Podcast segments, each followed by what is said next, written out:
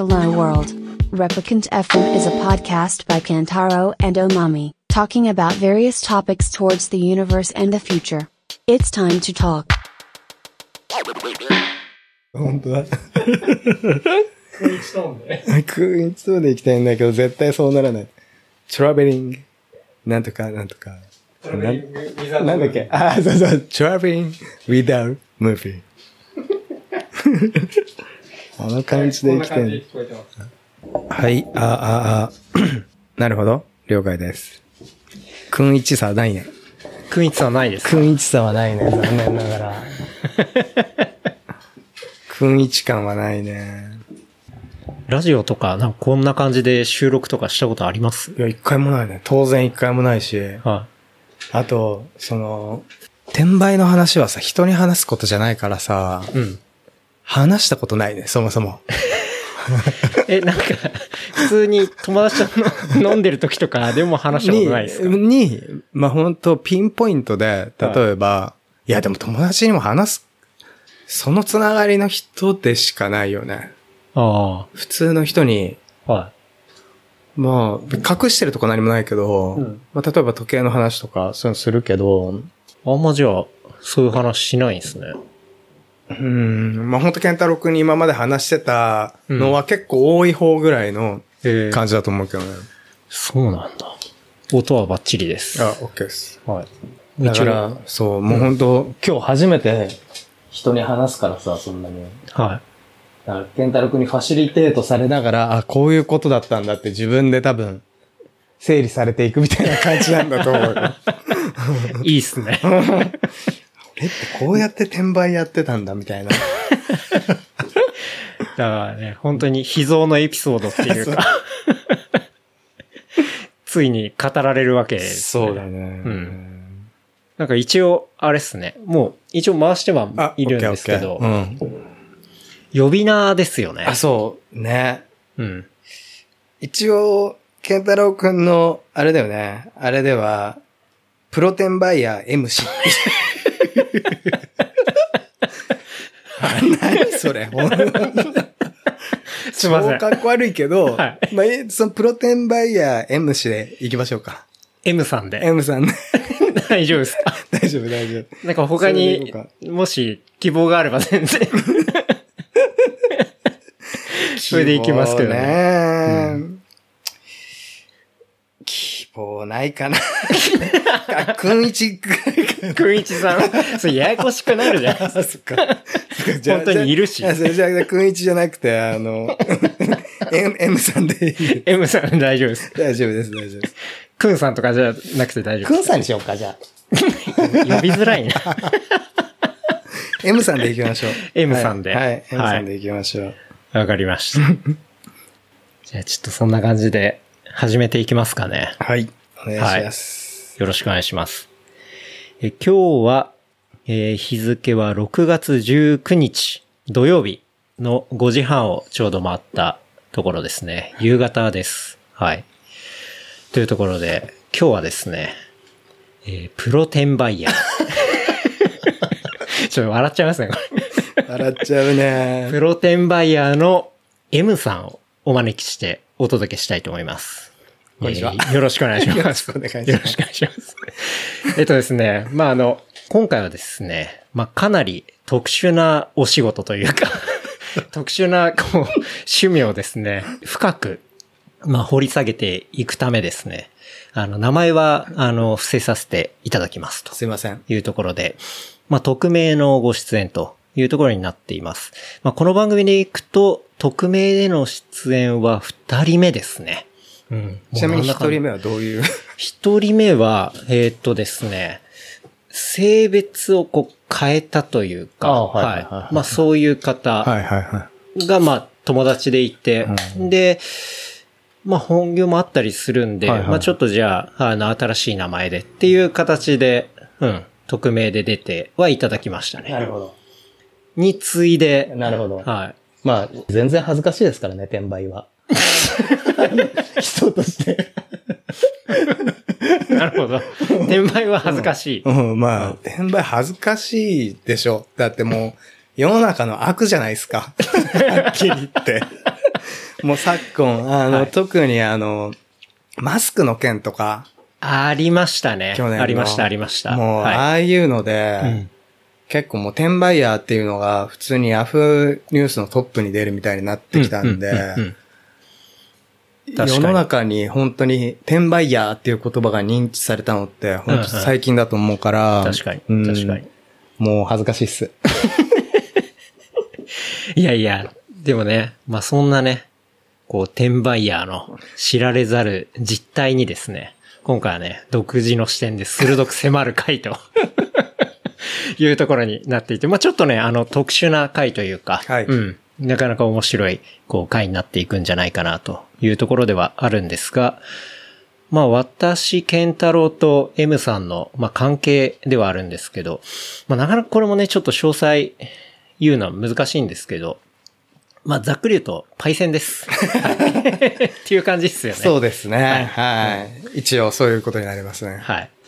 まあパイセンというところで、まあ年齢的には僕よりちょっと上と。そうですね。まあ、ほぼ変わんない同世代だとは思ってるです。よね。う。うんん。うん。というところになりますが、まあ改めて転売屋とは っていう、まあところなんですけどはいはい、まあこれウィキペディアで調べると、うんうんうんまあ主に数量が限定されるなどの、まあ入手困難な商品を転売目的で、まあ購入。まあ購入っていうのは、まあ個人ないしはいはい、アルバイト等で雇われた複数人でまあ購入し、はいはいはい。インターネットオークション等のインターネットをまあ介して、うんえー高値で販売することをなりわい、趣味とした、こう、一般個人のことを言うっていう。一応定義としてはえっ、と、ウィキペディアに載っている。えーウィキペディアに転売屋って載ってます。はい。すごい時代になったな ちゃんと、なるほど。しかもウィキペディアの転売屋の項目、はいはめちゃくちゃ長いですから。うんそで一応、今の話の中で言うと、う。うん。えっと、なりわいにしてるのと趣味にしてるのって、やっぱ結構、はい。なんか差が、なんか、スタンスに差があって、はい。なりわいにしてる人ってもう、主な収入源が転売っていうことじゃない、うん、うん、うん。そういうやつも、まあ当然未だにいるけど、はい結構それと僕とはちょっと生態が実は違うとは、個人的には思ってるんですけど、まああの言い訳してるんですけど、具体的にはどこら辺がこう違ってくるみたいな？なんだろう、えっと、僕個人としては、もう結構本当趣味の範囲でやってるから、うん、うん。なんだろう、例えば、えっと、月々いくらぐらい儲かってるとかを計算もしないし、目標も立てないし、本当に好きな範囲でうん。やってるっていうのと。あとは結構なんか闇雲に何でも上がるものうん。に手を出すとかももうしなくなったかなってはいう感じかな。もうあくまで 趣味。なん、でも上がるものっていうのは、上がるっていうのは、そうそうそうそうそう値段がね。値段が。例えば今で言うと、うん。あの、泡が出るビール、朝日から出た。ああ、ありましたね。あの、ボコッと上開けるやつそうですよそうそうそうね。はい。あれとかも200円ぐらいのが、うん。あの350円ぐらいで売れるみたいな、ええそう、だったりとかする。買えないからってことですか？とか、そういうのもあったりするんですよ。ではあも、別にそういうのを何でもやるわけではないっていう、今は、学生時代は結構本当に何にでも手出してたんだけど、はい、はい。今はどっちかというともうちょっとなんか大きい額とかで、うん、うん。なんか、投機、投機になるのかな、はいはいはいで、資産形成をしていくみたいなうんうんうんうん立ち位置でやってる感じですかねなるほ、どなるほど個人的には。その、買うアイテムとかも結構でかいものだったりだとか、うんだし、まあ自分がやっぱ興味あるものそうそうそうそうう。そう。自分が好きなところの中だけっていう感じ。っていうふうに、まあ、きまあいろいろ、それは転売屋にも、まあこうスタイルがあるってそいううそうそうそう。ところですよね。そうん。で、まあ、転売するそのアイテムとして一応ウィキペディアに書いてあったりするのは、まう。あ、そんな古くから言うと、まあ、チケット、あはいはいはいはいはいはい。まあ、そういうものがあったりとか、はいはいはいはいあとは限定品、うんうんあとは記念商品とか、はいはいはい。あとはまあ希少性、当然話題性のあるもの、はいはい本当に90年代で言ったらたまごっちとか、はいはいはい。あとはまあ身近なところで言ったら iPhone の新機種とか、まあ今だったらはいはいね、あの普通に買えますけど、まあ当時なかなか買えないみたいなところはオークションでかなり値段が上がったりとかうんうと今でもね。中国で買うよりは多分日本で買う方が安いとか、うんうんなんかあるから中国人未だにこの間の iPhone の12はいはいはい。とか死ぬほど買ってたけどね、トラックに積んでたよ。アップルスターの前で。マジっすか？うん。じゃあ日本で買って、もう本国の方で売るみたいな。そうですね。だから国によっても、だからその需要と供給のバランスっていうのはいろいろあって、まあ、そういうものがあったりだとか、あとは、そうですね。M さんも冒頭におっしゃってましたけど、災害のね、発生時に、あーまあ要は品薄になるものとかまあそういう特定の商品とか。まあいろんなプロダクトを、が、まあ、こう、ターゲットになって、うん。まあそういうものを、こう、転売され、そういうものがまあ転売されていくみたいな、まあそういうところにはなってるというところですね。まあただし、株とか債券とか、まあ通貨とか、土地不動産、金銀プラチナとか、そこら辺っていうのは、なんか、転売っていうふうには、こう、カテゴライズはされないみたいですね。へー。なかなか、その線引きって何なんだろうね？株とかも含め。で広く言ったら、うん まあ、まあ、転売じゃんっていう話なんですけど。思っちゃうけどね。うんうんうんうんまあ、不動産とかまで、ちゃんと、なんだろう、形成されてないとか、歴史がないみたいなうんうんうんくらいの魚とか思っちゃう、そうですよね。うん基本的にだって土地転がしとかもうんあまり考え方変わんないですよね。一応なんかそういう定義にはなってるとなるほど。すごい時代になったな。いうところで。で、M さんがね、その冒頭にちょっと恥ずかしい行為みたいな話ありましたけど、その製造供給者正規の手段で入手したい、こう需要者の利益を損ねる行為として問題となっているが、うん。販売側の、要は増収、うん。まあ収益、うん実際の収益につながっている、うんまあ例もあるとうん。いうところで。まあなかなか一概にこうそれだけは悪いみたいな話でもないっていう。まあ要は需要と供給が合致すればまあそこに取引が発生するっていうまあ単純な話っていうか。はいはい。うんまあそうだね。例えばアートで言うと、ね、コレクターとかが、うんあの、アートオークションに高値で出して、それで1億になりましたとか言うと、はい結局そのアーティストの名声が上がったりとかもするわけだもんね。そうですよねうん。まあ一部持ちつ持たれつみたいな部分はあるよね。はいはいうんまあ市場価値がそれによって結構可視化されるっていうか、そういう部分もありますもんね。うん。例えばメルカリでパーって見て、あ、このアーティストとか、ああ、すこのスニーカーってこういうこれぐらいのレンジの価値があるんだはいはいみたいなとか。はいはい。まあ、ブランディングのそうですよね。一つみたいなのも、うんうんにもなるよね。うん。僕もなんか前聞いたことがあるのが、まあ、どこのギャラリーとは言わないですけど、まあ、そこの 所属のアーティストはいはいを、はい。まあ開会危機じゃなくて。言っちゃうじゃない。ですか。まあ違います全かね然いいっす。違いますかね違うとこからかな？はい。が、まあ、所属アーティストを、まあ、オークション、サザビーズとかクリスティーズが出して、で、あえて身内でものすごい値段で買い戻して、はいはいはいはいはい。でその市場価値をつけていくみたいな。はいはいはいまあそういう話もね、結構、まあ噂レベルですけど、あるんじゃないかみたいな、うん。ところとか言われてるんで。なんかそこら辺のメカニズムっていうのは割とね、まあそれが大きなオークションハウスもそうだし、メルカリの中でもそうだし、うん。基本的には構造は一緒ってはいいうはいか、はいはいはいはい。ところは思ったりしますけど、うん。まあというところなんでね、なんかこう、いい面悪い面が本当に表裏一体で、うん。需要と供給のその狭間にいるっていうね、うん。まあそういう存在が、こう、転売ヤーというか、うん。ところでもあって、だ結構当然トレンドだったりカルチャーだったり、そういうところにも紐づいてくるんで、ちょっとね、今日は、そんな、まあ、プロ転売ヤーの、M さんにね、あの、お話おお伺いしたいなと思ってね、ちょっとオファーさせていただいて、はい。ちょっと今に至るというようなところですけど。申し訳ないなっていう気持ちで来ましたよ。なんかもう、い今まで出てる人って基本クリーン系の人じゃないですか。クリーン系クリーン界隈じゃないですか。走ったりとか、はいはい。なんか研究されてたりとか、はいはい。もうその世の中の役に立ってる？とか、自分磨いてる？とか、うんうん転売かと思って。俺が語れるのはと思って。もう、がっかりしましたよ。いやいや。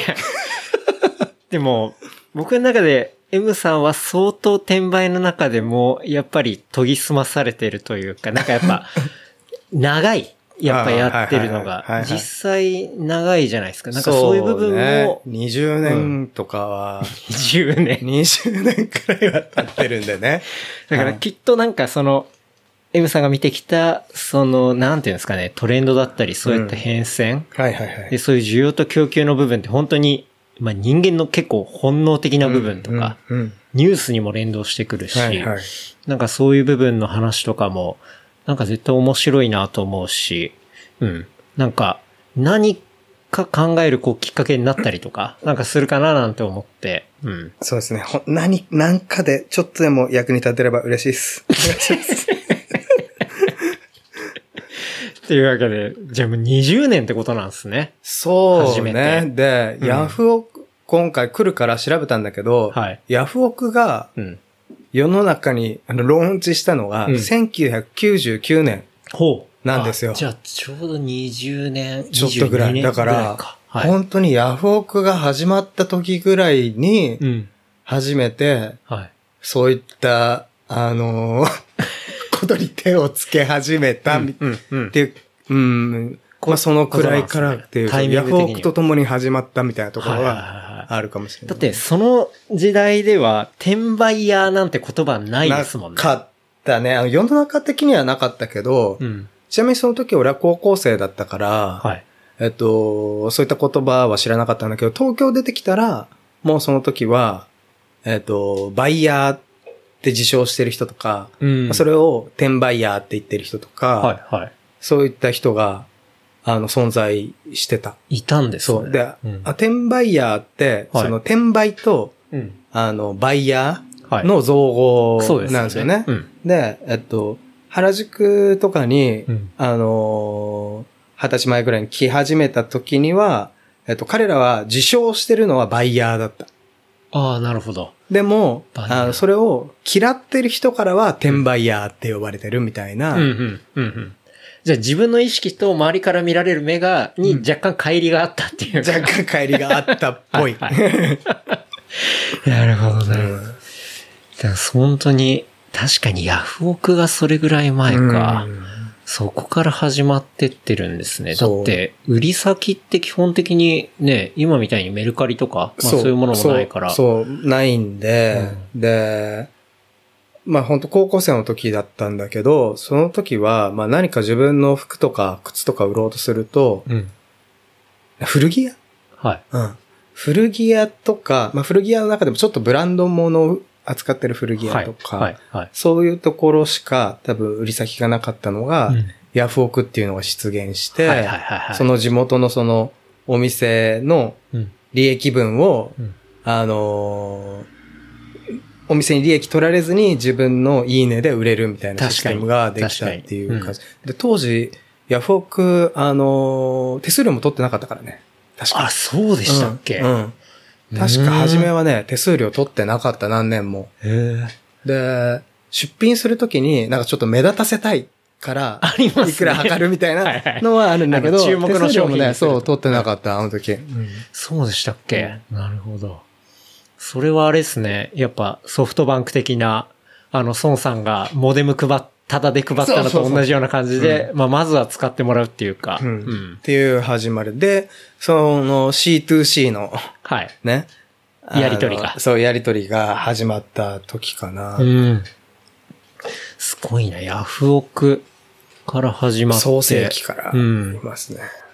始めるきっかけって何だったんですか？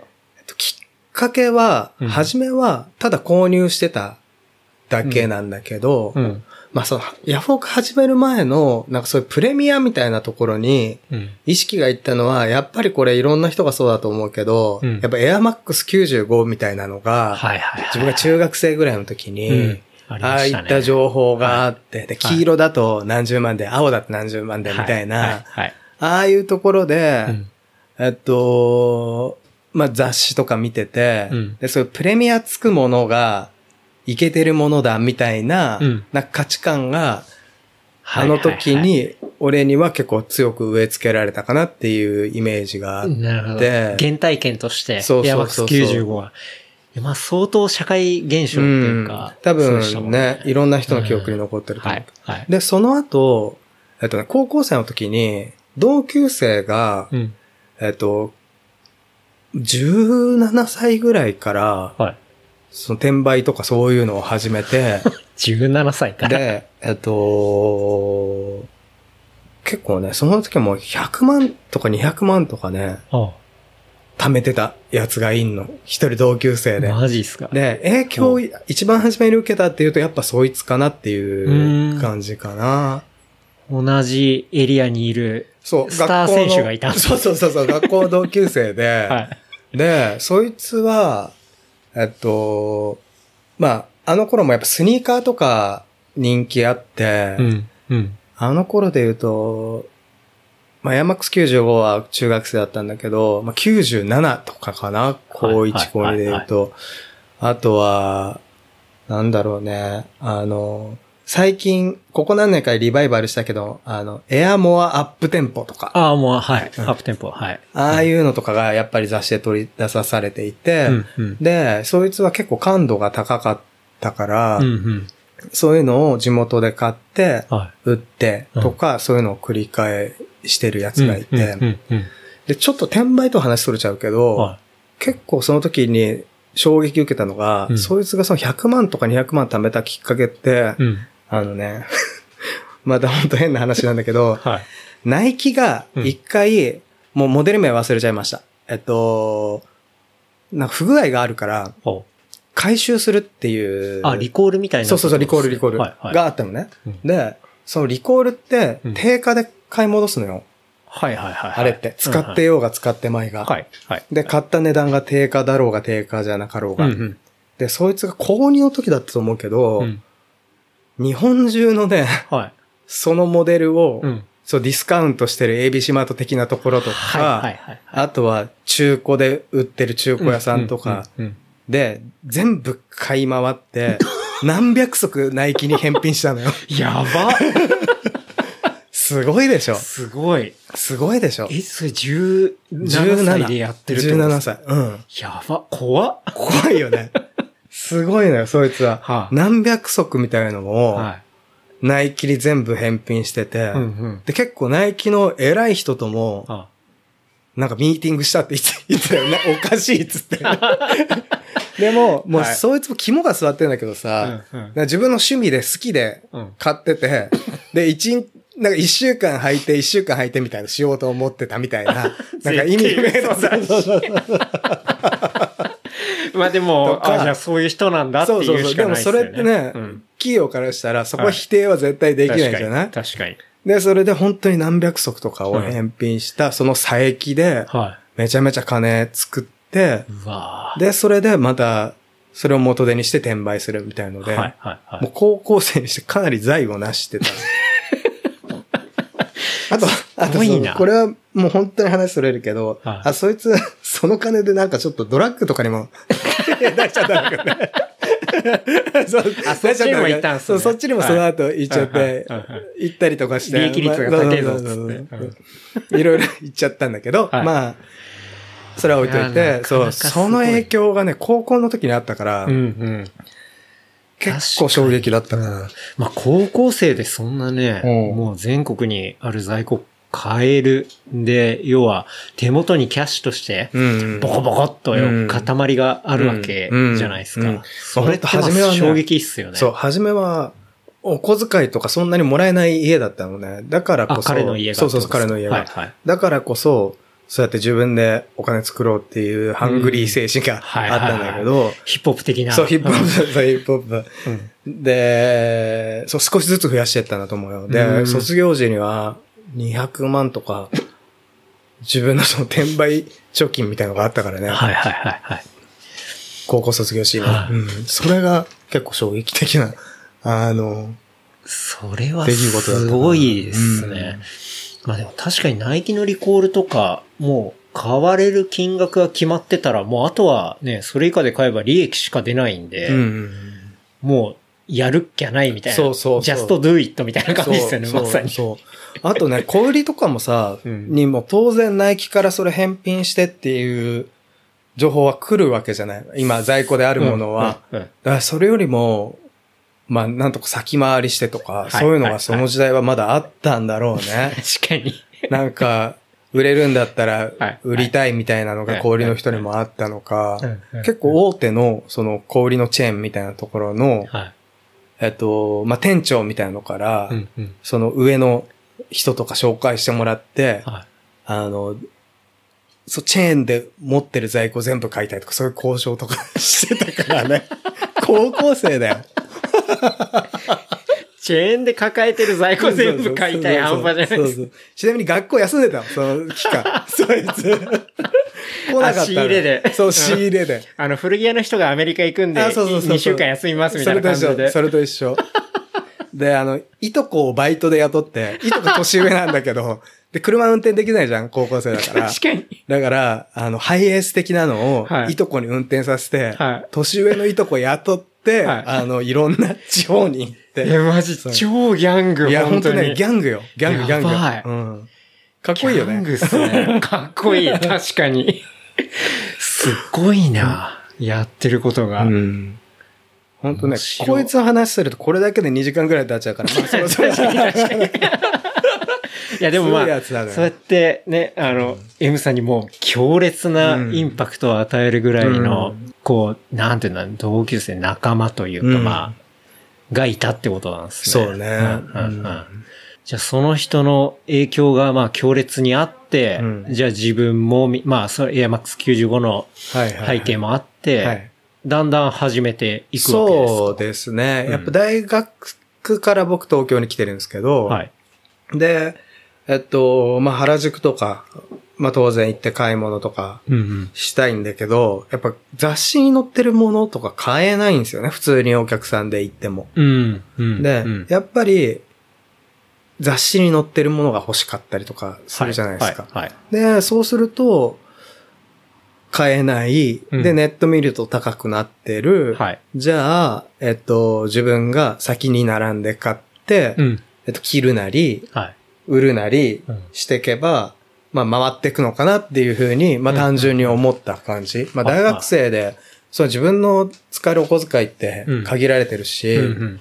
で、ね、あの、毎月欲しいもの出てくるから、うん。まあ、それを着て売ってもいいし、うん。もう着ずに売ってもいいし、それで回してって、どんどはい。ん自分が新作で一番、なんか、今着たいものを着続けたいなっていう欲求から始まってると思う。ああ。じゃあ、それはもう単純に買って新品のままね、あの、売るっていう感じじゃなくて、まあ自分もやっぱ着たいし、うんみたいな、うん好きだし、はいはいっていうので、ままあ、で、使わなくなったら、うんまあ売ればいいかな、ぐらいの、はい。はいなんかそういう感じで始まってった。どっちかというと、別にお金を儲けたいというよりも、ん自分が欲しい服を着たいから始まった。うん、うん、うん。それ年代的に言ったら、まあ、90年ぐらいですか？もう2000あもう年。2000年うん。うん、うん。超えてるね。もうはい2000年代前半だったっすね。うんその時に M さんがこう着たかったうん服とか、そこら辺ってどこら辺なんですか、ああ、えっと、裏腹ブームで言うと、やっぱ90年代が一番熱かったはずなので、裏腹ブームはもう多分終わりに向かってたっていうか、はい、はい。えっと、下に下がってたと思うの。だから、えっと、まあ、いろんな人が言うアンダーカバーとかさ、はい。あと、はい。エイプとかさ、はい。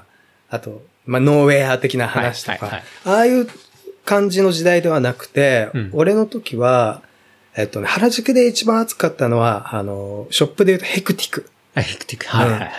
ヘクティク。で、うん。そこで扱ってるマスターピースとか、うん。あとは、あの、ニトロが作ったブランドのナイトロっていうのがそこで置いてたり、はい。あとね、雑誌で特集されてたのって、その時から、なんかちょっともう原宿離れみたいなのが始まってて、うんうん。恵比寿系とか中目系みたいなのが、ああ。結構ね出てた がする。ではい。えっ、と、恵比寿で言うとスワッガはいはいはいはい。 MACKDADDY はいうん。ーで、えっ、と、中目だと BALANCE WEAR DESIGN おー、バル。はいバルバルバルはいはいはいはい。とか、うんそっちの方に、あと代官山もあったね。なんはいか DEVILOCK とかもあったし、うん、うん。なんか、その原宿以外のところで服を買って、で、恵比寿で、あの、スワッガーとかそういうのを買って、はい。クラブで言うと恵比寿のミルクで遊ぶみたいのが、はいなんか一番かっこいい的な なそうそうそう。ちょっと原宿からは離れつつあった時代だったかうんうんもしれないですね。うんうん。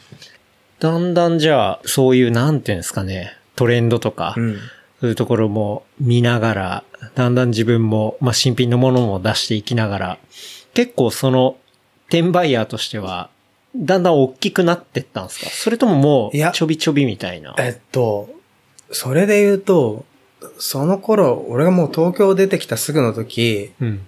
あ、結論から言うと、俺なんかもう全然大きくはなってなくて、うんうん。で、その時転売グループみたいのがあって、はい原宿を仕切ってるみたいな。はい、はい。で、それが4つか、4つだったかな ?5 つだったかななんか大きいグループがあって、うんうん。で、えっと、まあ、基本は、なんかそこのチームに、のボスが一番当然儲かって、はい。で、ボスの部下たちが何十人とかいて、で、組織化されてるんですね完全に組織化されてるのね。はい変な話、例えばスニーカーが明日100足レアなやつが出ますってなった時に、はい。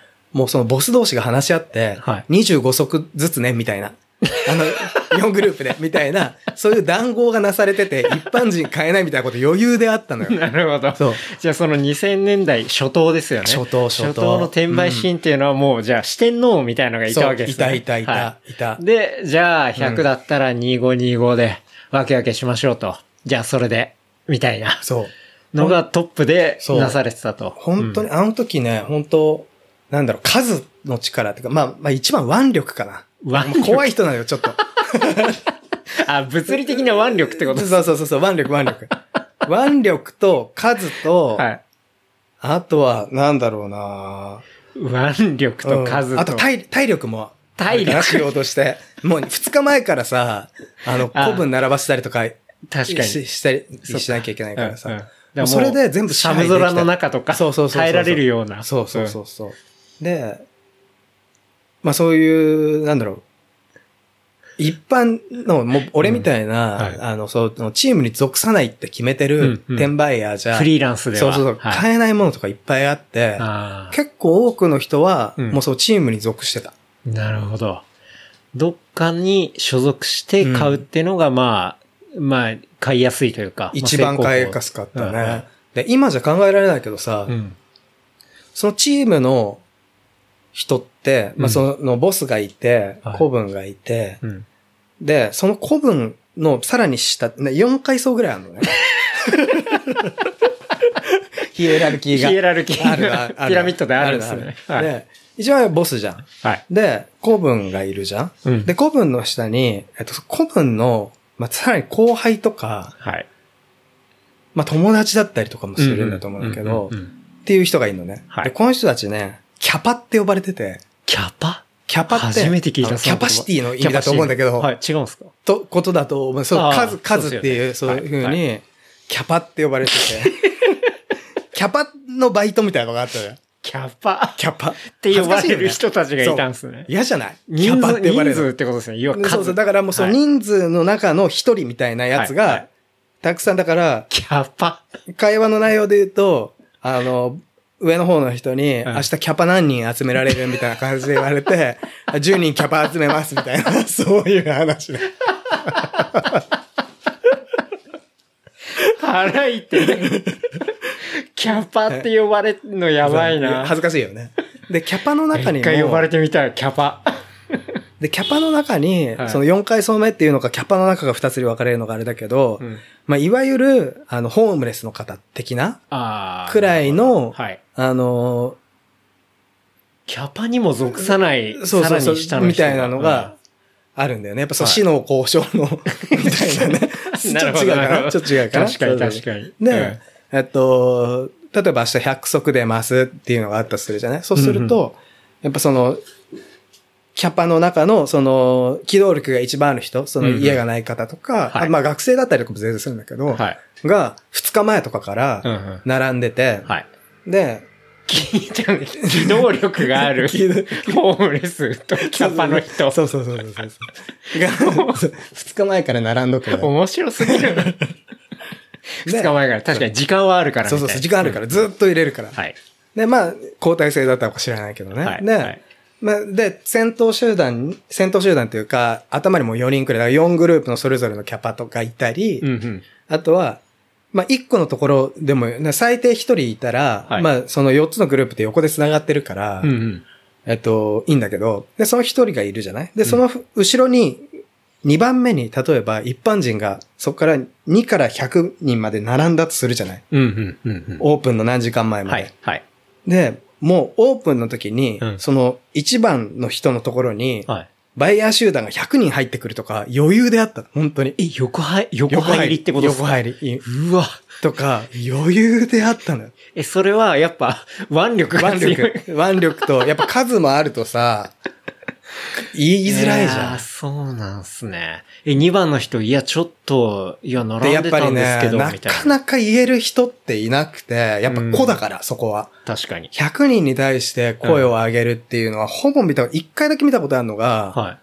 アディダスのね、あの、スニーカーで、うん JMJ はい。が亡くなった時に、うんうん JMJ の記念モデルを出すっていう時に、うんまあ、同じようなことが起きて、はい。で、それで後ろに並んでた、なんか b ボーイが、うん。なんか、ちょっと怒っちゃって、うん。まあ、でそれは誰でも思いますよね。で、b ボーイだからちょっとなんか活力あるでしょ、はい。活力ある。エナジーレベル高いそうエナジ。ー高いじゃん。うんで、それで、JMJ、お前ら好きなのかよみたいな、なんだかね、じゃこういうフリースタイルの文化なかったけど、はいでも俺初めて聞いたフリースタイル、そいつの、ラフリースタイルで。フリースタイルで JMJ みたいな、やってて初めて見たけど、でもそいつも結局変えてなかったけどね。あ変えないですね。うんあ、じゃあもう結局横入りされちゃってってことなんですね。変えなかった、変えなかった。初めて聞いたフリースタイルがそうれ そうそう、JMJ 欲しかったいや、でも、ね。うん。ヒップホップっすね。ヒップホップだよね。うんすごい。うんヒップホップ。うんなるほどな。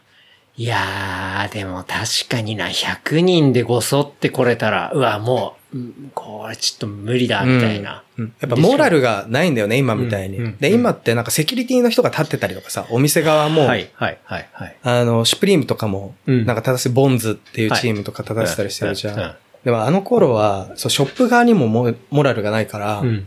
えっと、なんかそれで横入りされて買えませんでしたとか、例えばショップに行ったとしても、うんいや、お客さんの中でそれは解決してください、みたいな、はいはいもう見て見ぬふりみたいなのが多かったし、店側もそこには特に責任は感じてないっていうか。うんうん。あとね、情報も普通じゃ回ってこない情報がやっぱ転売屋に流れてたから、ああ。多分そこに流してバックが入るみたいなのもあったと思う。うわーなるほど。じゃないと、はい。分かり得ない情報をやっぱ転売屋ってもうみんなが知ってんのよ。うんうんそのトップの人たちが。うんうんうん。これはちょっと推測にはなるけど、はいあったんじゃないのかなって思うね。うわ、それめちゃくちゃありそうですね。うんうん要は、そういうものを作ってたのは、なんか、転売屋だけが今の風潮で言ったら、あなんかね、そういう当時でも悪いみたいな、なんかそういうふうに思われてたかもしれないですけど、要は、ブランド側も、実はグルだったんじゃないか説みたいなうんところも、確かに今の話聞くと十分ありえますそうよね。ね。少なくともね、そう、ブランドやってる経営陣とかじゃなくて、ショップスタッフとかだったら全然あり得るよね。あんな安い給料で確かにやってんだから大してお金もらえないし、うんうんで、情報ちょろっと出せば、じゃあ上がりのスーパーキックバックするみたいな。全然あったと思う。全然あり得る話っすもんね。うん。なるほどな。それ面白いな。でもね、まあ、一方で真面目に買おうと思って頑張って並んでた人は ね、その100人及び腕力には勝てないわけなんで。そう、徹夜して買えないとか、普通にあったからね。うん、うん、うん、うん。きつかったと思うよ。ですよね。俺も買えなかったことあるしね。やっぱり。そっか、うんそうですよね、うん M さんの場合はあくまで所属はせず。そう。うん。俺はなんかね、あの、そのある一つのグループと仲良くはしてたの。うん。うん。うん。なんだけど、えっと、そこにまあ上納はしないみたいな。情能？あ、えそういうシステムがあるんですそうね。。あのね、そこの、ボス以外の人たちって、基本自分で売る権限ってあんまりなかったりするの。上上司に、じゃあボスに、それを納めなきゃいけない。納めるってことそうっすねだから、いくらで売れようと、うんまあ当然高いもの、高く売れるものには高いバイト代みたいなのが出るんだけど、はいみんなそういうなんかバイト代でやってて、うんうんで、キャッパなんかもっと安いバイト代、1000円2000円みたいなので、何時間並んで2000円あげますみたいな、はいはい。そういう風になってるんだけど、うんそうすると当然変える機会は多いけど、うん。あの、ボスの中、チームに属すとね、はい。多いけど、その利幅はすごいちっちゃいじゃない、うんうん。で。、俺はどっちかというと、なんか、そのスタンスは好きじゃなかったし、うんそれこそ当然自分が全然好きじゃないさ、どうでもいいブランドの、とかのさ、はい。にも並んでとかさ、うんうんうん。そういう関係性をボスと作らなきゃいけないとか、はい。あるわけよ。はい。でそういうのとかも全然興味なかったから、うん俺はなんか独自のスタンスで、そういう人たちも何人かいるんだけど、うん。で、少し距離を置きながらも、でも顔見知りみたいなスタンスで、うんまあ、たまに中に入れてもらったりとか。はいはい。で、本当にたまになんか、その、チームが欲しがってるものを俺が流してあげたりとか、ほうほうほうほう。なんかちょっとそういう緩い感じでいたので、うんうんうんあんまり嫌な思いはしなかったんだけど、なるほどね。まあ、どっぷり言ってたら相当嫌な感じにはなってたかもしれないけど、まあ、つうん。つかず離れずみたいな、そうねまあ、そういう感じっていうことは。結構ね、その、つかず離れずチームみたいのも、うん。まあ何人かはいて、第5の勢力がいたそうそうんですね。そうそう、はい。で、それぞれが結構独自のスタンスを持っていて、はい。はい。で、チームには属したくないけど、転売で儲けたいみたいなやつもいたね。なるほどね。すごい。じゃあ割と、そっか。まあ、属さないけれど、仲間はいたみたいな、いたね、いました、まあいました。そういう状況んっていうことですよね。なんか、仲間で結構強烈な人とかいたりしました？えっとね、一人、結構ユニークだったやつは、うんそいつは、あの、例えばそのヘクティックとかには並ばないの。ほう。えっとね、毎日、ラグタグとかに回るのね。あ、古着屋だ。古着屋はい。リセールの。その、そうそう。そういう、例えばシュプリープとかヘクティックとかを売ってる、うんはい。古着屋。うんうんで、あの、さっき言ったそのボスたちって、うんあの、その委託屋、お店、店舗も構えてたりとかするのよ、自分のグループで。で、手広いな。そう、手広い、手広い。はいで、えっと、そこは結構高い値段で売っちゃってるんだけど、はい。ラグタグとか、ああいう大手とかって、うん。ちょっとその、すヤフオクとか、その委託屋、はいい、わゆるその転売屋がやってる委託屋よりは、安く、相場よりもちょっと安く出しちゃうものとかがあったりするのね。はい。はい。で、それだけを毎日掘ってるやつっていうのが、マニアックだけど、でもまあ仕入れ的には正解ですよね。正解、正解。だからもうそれ。れに、だからバッティングせずに、はい。自分のスタンスで、うん。頭には、うん。あの、いろんなものの相場が入ってて、開店と同時に、はい。東京中のラグタグとか、ああいうのを回って、はい。あの、ちょっとでも相場から安いものを買って売ってるやつがいたりとかはしたね。るほど。だいぶ特殊だけど、まあでも、古着屋とかやってて、ね、アメリカ行ってスリフト回るのと、まあ、毎日そんな感覚で、うん。うん。こう、東京の中でやってたみたいな。そうそうそうそうそう、そういう感じだね。そういう仲間もいたってことですね。あと、俺も多分若干特殊だったと思うんだけど、えっと、当時ね、あの、BBS ってあったじゃない？ネットの掲示板。あ掲示板、はい。ティーカップとか。そうそうそうそうそう、はいはいうんの、まあ、掲示板を俺作って、おで、M さんが作った。そう。はい、で、まあ仲間と一緒に作ったの。で、うん実際にあの、初めの設定とかしてくれたのはもう一人相棒だったんだけど、その時はい、の。はい。なんだけど、えっと、なんで始めたかっていうと、その超人気のものってさ、はいもう転売ヤーがさ、うん買っちゃうわけよ。はい。で、自分たちで、なんかそう、プレミアがつくものとかをうん。作っていくっていうか、それをクリエイトするわけではなくて、はい今、あの、そのヘクティックにあるものの中で、はい。もう、プレミアムをつけるうん。っていうことをすれば、転売屋が買い占めてないものをうん自分たちが買い占めて、はい。それを転売できるわけじゃない？なるほど。で、っていうか、それはもう完全にあの、株価を操作するようなのあそうそうそうそうと同じですね。で、やっぱりみんな、その、俺のいたグループ、第5のグループは、その、メジャーな転売グループには属さないわけだから、なんとかしてそうじゃない利益の上げ方出さなきゃっていうので、やばい、超面白い。うん、うん。で、えっと、掲示板作って、はいで、その掲示板には、うん。まず初めの集客みたいのは、その転売ヤーグループから回ってくる、うんその、グループに属してないと出ないうん。入荷情報みたいのをそこに流したりとかはいはいはいはい。なるほど。うん。していくの。そうすると、やっぱそこでしか得られない、一般の人ははい、情報がうん。手に入るからだそこの BBS の板の価値が上がるわけですよね。うん、で、そこで、その板をはい結構人気にしてって、うんうん。そこそこね、あの、人気だったと思う、当時。で、まあ、そこの仲間で、うんえっと、まあ、その、本当 BBS 上で繋がった人と、はいもう今でいうオフ会みたいなのとかをして、おう。で、みんなで、うん。えっと、なんかのアイテム、はい転売ヤーは買い占めてないけど、うんこれの値段を釣り上げよう、みたいなはい会をして、で、みんなで買い占めて、はい。で、やったこと二つで、一つは、えっと、雑誌に出る。ほで、俺らのグループで、うんまあ、いつも原宿とかにいるからさ、う。うんうん。例えばスマートとかさ、はいはい。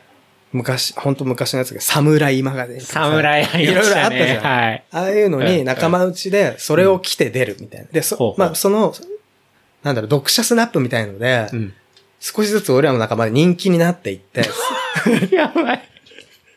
結構地道な作業で。そうそうそうそう、地道地道。すごいうんうん学生だからねう。んうん。で、やっぱ人気とか、まあ、知名度どんどん上がるわけよ。はい。で、俺らのグループ、やっぱ2ちゃんで叩かれたりとかもするぐらい、もう、あの、じゃあ、だいぶ知名度も上がってきたね。知名度は上がったと思う。はいで、えっと、そこで着ると、まあ、人気になる。で、うんうんヤフオク見ると、俺らが仲間でみんなで釣り上げてるから、うんうんこれってプレミアムなんだってなる。うん。で、みんなで、一般の人がプレミアって認識した時にみんなでどんどん、徐々に売っていくみたいはいはいはいな。はい。要は一気に出さなくてお腹いっぱいにしな、させない感じで小出ししていくってことですよね。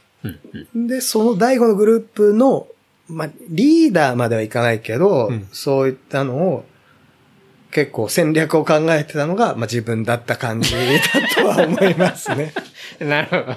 ストラテジストとして入ってましたね。やってたんですね。うんブレーンとして。そう、やってた。あんまり表には、はい。あの、ファッションスナップとかに出るのはもうちょっと、なんか人気出そうなやつとはいはいか、はい。別に、こいつがいいんじゃねえかと。そうそうそうんわかりやすそうく人気出んじゃないかな、みたいな。もう途中からはその、そのグループの知り合いのあの、美容師のアシスタントのかっこいいやつとかにそれやらした ちょっとこれ着て出ろ、みそうたいな。そうそうそうそうそう。歩いてたらもうすぐ、で、あの、その雑誌のあの、スストリートのスナップみたいなの撮ってる人とかもみんな顔見知りだったから、はい、はい、はい。で、いついるかとかもそういうのもわかるから、うん、うん。連絡も俺取ってたし、んで、あのその人に、その人もやっぱ結局、取れ高が欲しいからさ、うんうん俺とかに連絡してくるのよ。はい、はい、はい。で、あ、じゃあかっこいいやつに、うん次絶対来るブランド着せますんで、はいみたいな感じの連絡して、そいつをでかく載せさせたりとか。あと仲間内で、あの、ファッションブランド自分で作ったやつもいて、ほー。で、それも、まあそういうやつに着せて雑誌に載せて、うん、うん。でも今は当然全然ないけど、うんまあ当時は、まあちょっとプレミアついたりとかもしてた。へえ。いや、面白すぎるな。なるほどね。いや、なんかね、本当に、そういうストリートスナップとか、で、その時代言ったらまあ普通に見て、なんか、わ、こんな人がいるんだとか、あ、こういうのはかっこいいんだ、みたいな。なんかそういうことを、まあ実際にね、あの雑誌買った人は受け取るかもしれないですけど、まあ東京ではね、実際に後ろでは M さん、まあ全部がそうではないですけどはいはいはいはい、まあ一部は、まあそういう、まあそういう、あの、作られたシナリオの中での、ディレクションのもと、はい、ディレクションが、はい、うんうんありましたね。あったっていううん。ところですよありね。ました。面白いな。だその第五の勢力として結構人数的には増えていったりしたんですか？いやー本当に、それこそ、そのチームに、ちゃんとしたチームに属すると、ちょっと義務があるんだけど、はい、はい。俺らは、あのーそう主従関係とかもないから、うん結構入れ替わり立ち替わり、立ち替わりで、はい。でも本当仲いいやつだけで言うと、もう本当10人とか、それぐらい。うん、うん、で、まあそいつが連れてくるやつがいたり、うん。はい。まあ抜けてってまた新しく帰るやつがいたりとか、うん、うん、うん。ほんと10人ぐらいですかね。なるほど。じゃあ割と少数制っていう感じで。そうね。まあキャパはいたけどね。キャ あやっぱそこでも確かに数は必要だからと。はいはいうんキャパ。なんか失礼な言葉だよね。そうなんかうん。なんか嫌だよね。要は、キャパシティって要は数じゃないですか。だから、刑務所で番号で呼んでんのとあんま変わんないですよね。うんまあそういう感じねそういうニュアンスがあるから多分、若干の失礼感が。そう、あるあるある。で当時付き合あってた彼女は、結構そのキャパっていう言葉とか、すごい嫌悪感をでしょうね。覚えてたよね。あと、あの、そう、JMJ のラップの時もはい、当時の彼女と一緒にいたのよね。あ、現場に？現場に。はいはいはいで、当時の彼女は、なんかもうこういうのって間違ってると思う。いい彼女じゃないですか。いい彼女正しいいや、正しい正しい。はっきり言って正しいよね。はい。結構ね、それで俺の人格はだいぶ疑われたりして、ありましたね。なるほどな。いやリスナー離れない？大丈夫？ー。いや、もう、全然大丈夫です。まあそういう感じだったかな。いやー、本当に、その時代を感じるし、めちゃくちゃ面白い話が飛び出しまくってますけど。でもなんか、なんていうんですかね。そうやっていろいろやっても、こう、要は、たまには在庫を抱えたりとか、うんうんうん。その、なんていうんですかね。若干やっぱ盛り上がりが、こう、落ちてきたみたいなうんうんうんタイミングとかも当然あると思うんですけど、うんうんなんかその在庫を抱えちゃったタイミングとか、なんかそういうちょっとやべえなみたいなところで、M さんがなんかしたでもいいし、なんかこう、他のグループはそういう状況に陥って、うんまあどうなっちゃったとか、はいはいはいなんかそういう話とかはい。ってあったりするんですか、えっとね、もう俺が大学卒業するぐらいから、うんやっぱりその原宿からその恵比寿とかそういうのに移ってったりとかはあったんだけど、うん。やっぱり皆さん、あののイメージの通り結構裏腹文化って一回完全に廃れたじゃないですか。はいはいまさにそれが、うん。もう卒業するぐらいの時だったかな。うん。うん。で、俺自身は、えーまあ、卒業する前に、あの、ちょっと海外に、まあ、短期だけど留学行ったりとかして、はい。で、その原宿から離れて、うん。で、まあ、ニューヨークに行ったりとか、あとハワイ行ったりとかうんうんしたんですけど、うん。俺はどっちかというと原宿のものっていうよりも、そのハワイから、うんあの、日本で買えないスニーカーを送るとか、はいはいはい。ニューヨークで、あの、まあ、日本にまだ展開してないけど、ちょっと人気あるブランド。うんうん例えばだけど、マーク・ジェイコブスの、はい。あの、ストリートっぽいなカジュアルラインとかって、はい。あの当時まだなくて、うん。うん、で、三25ドルとかで買える T シャツが日本だと1万5千円とかで。ヤフオクで売れてたみたいな時に、まあ大量に送るとか、うんまあそういう、まあまたさらに独自のスタンスみたいなところに、俺なってたのね。もうその大学卒業する前ぐらいは。もう、海外進出みたいなそう、感海じになった外進出。うんで、ちょっと話、ちょっとその前に戻っちゃうけど、はい。えっと、その海外みたいのはうん結構、やっぱりその原宿だと、まあ、そのバイヤー集団があって、うんまあ、あの、腕力だと戦えない。はい。で、まあ、第五のグループは作ったというか、まあ自分たちで自然発生的になってたけど、はいまあそれでも知れてるみたいになった時に、結構やっぱ海外って、原宿とか東京だとレアだけど、普通に売ってるものって結構あっ。たのねうん。で、例えば、すごい、あの、鮮明に覚えてるのは、うんその、さっきの JMJ ので怒ってた彼女はい。とハワイ旅行に行ったんだけど、うんうん。で、ハワイ旅行行っても、やっぱなんか癖になってて、あの、ヤフオクで、ハワイ限定とか、うん。あの、なんかその時の人気のものとか、やっぱ探していくのよ。ハワイに。もう完全にあの、そうそう、もうし、なんか、刷り込まれてるねそうそうそう。ね血、血になっちゃってんのよ。それが。血になっちゃってる。血になっちゃってるうんねしょうがないですね。で、その時あったのは、うんえっとね、レイローっていうアーティストがいるの、ハワイ在住の。はい。はい。で、シシテューシーとコラボしてて、うんうん。レイローかけるシテューシーっていう、はいコラボの T シャツとかがあって、で、それがレアで売れるとか、うん。あと、当時、あ、てかその時に初めて、あ、初めてじゃない、えっと、その時に、えっと、旅行行った時に、うんたまたま、あのね、エアジョーダン7のオリンピックモデルが発売した時で、うんうん。で、ハワイで結構買い占めたの、それを。ほで、それで日本帰ってきて全部さばいたら、う。はい。その、か当時の彼女とうん、俺の旅費、および、うんえっ、と、向こうの飲み食い代とか全部ペイできる、みたいな。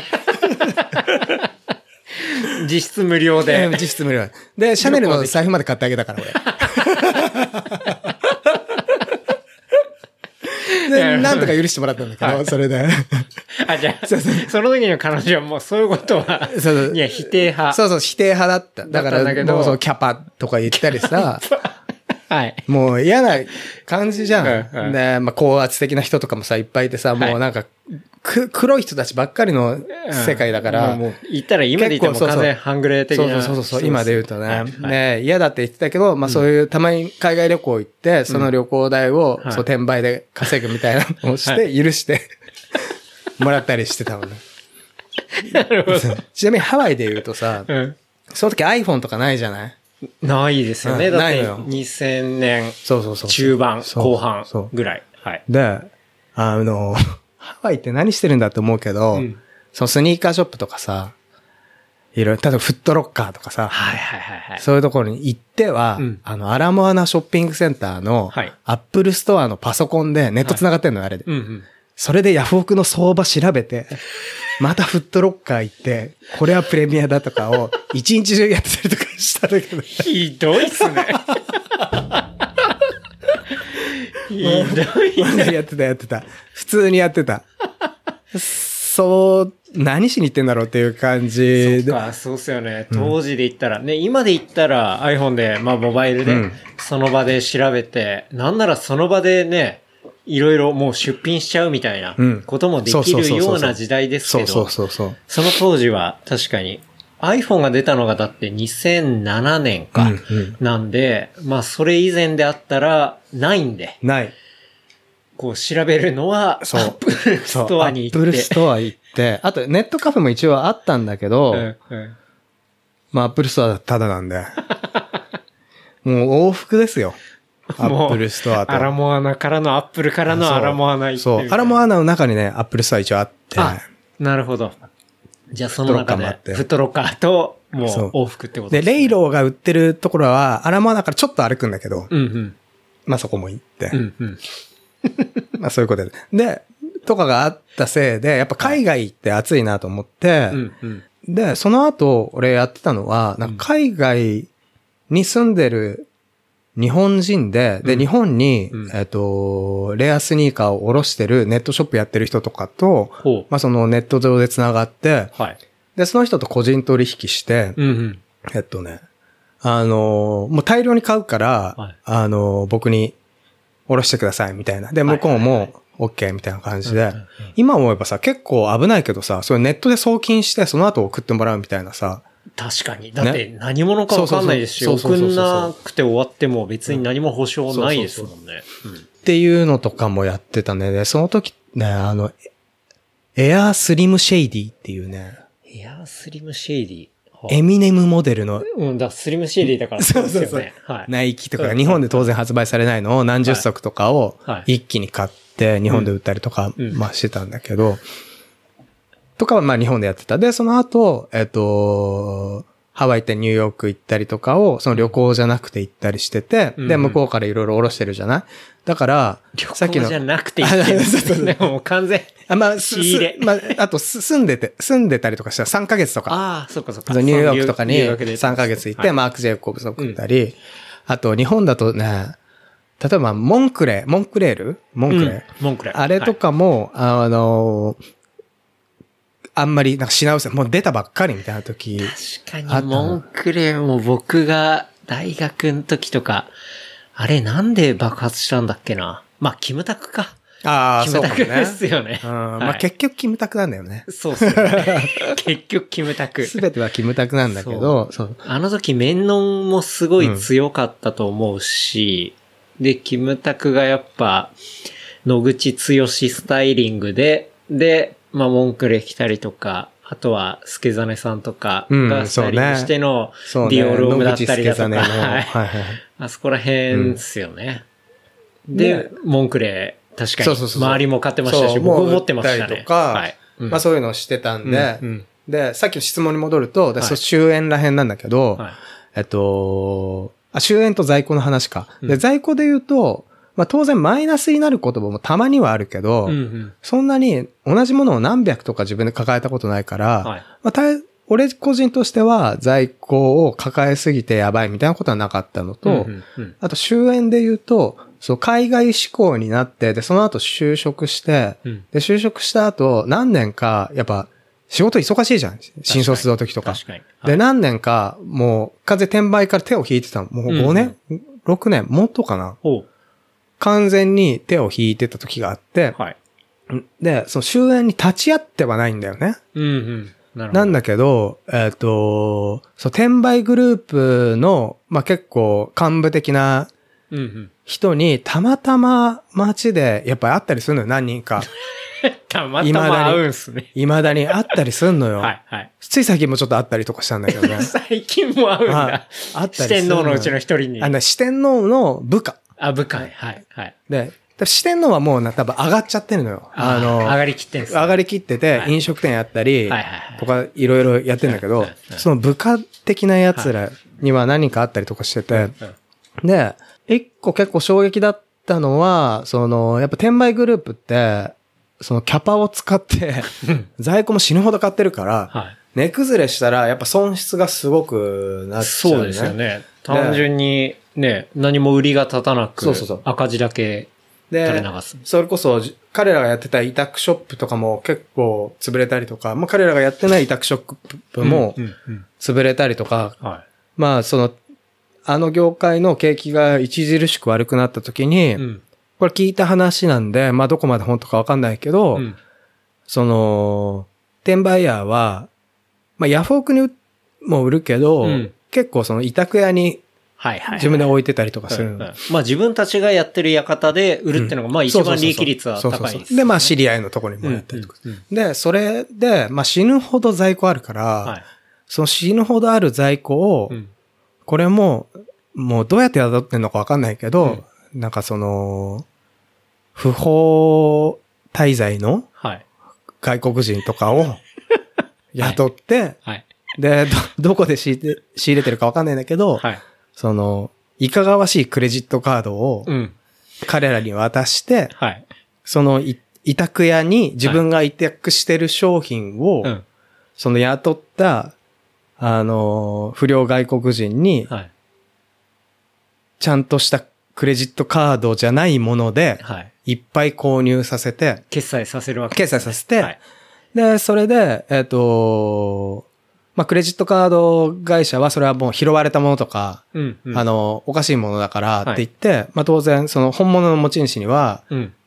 請求がいかないけど、はいクレジットカード会社が、その、保証するんだよね、あれって。うんうん。確か売りに。上げを。紛失した場合とかで使われちゃったところは、まあ、保証の範囲内とか、そうそうそうまあ、保険の範囲内とそそういう。で、それで、うんまあ、だからクレジットカード会社の保証金みたいので、うん。全部在庫をさばけさせて、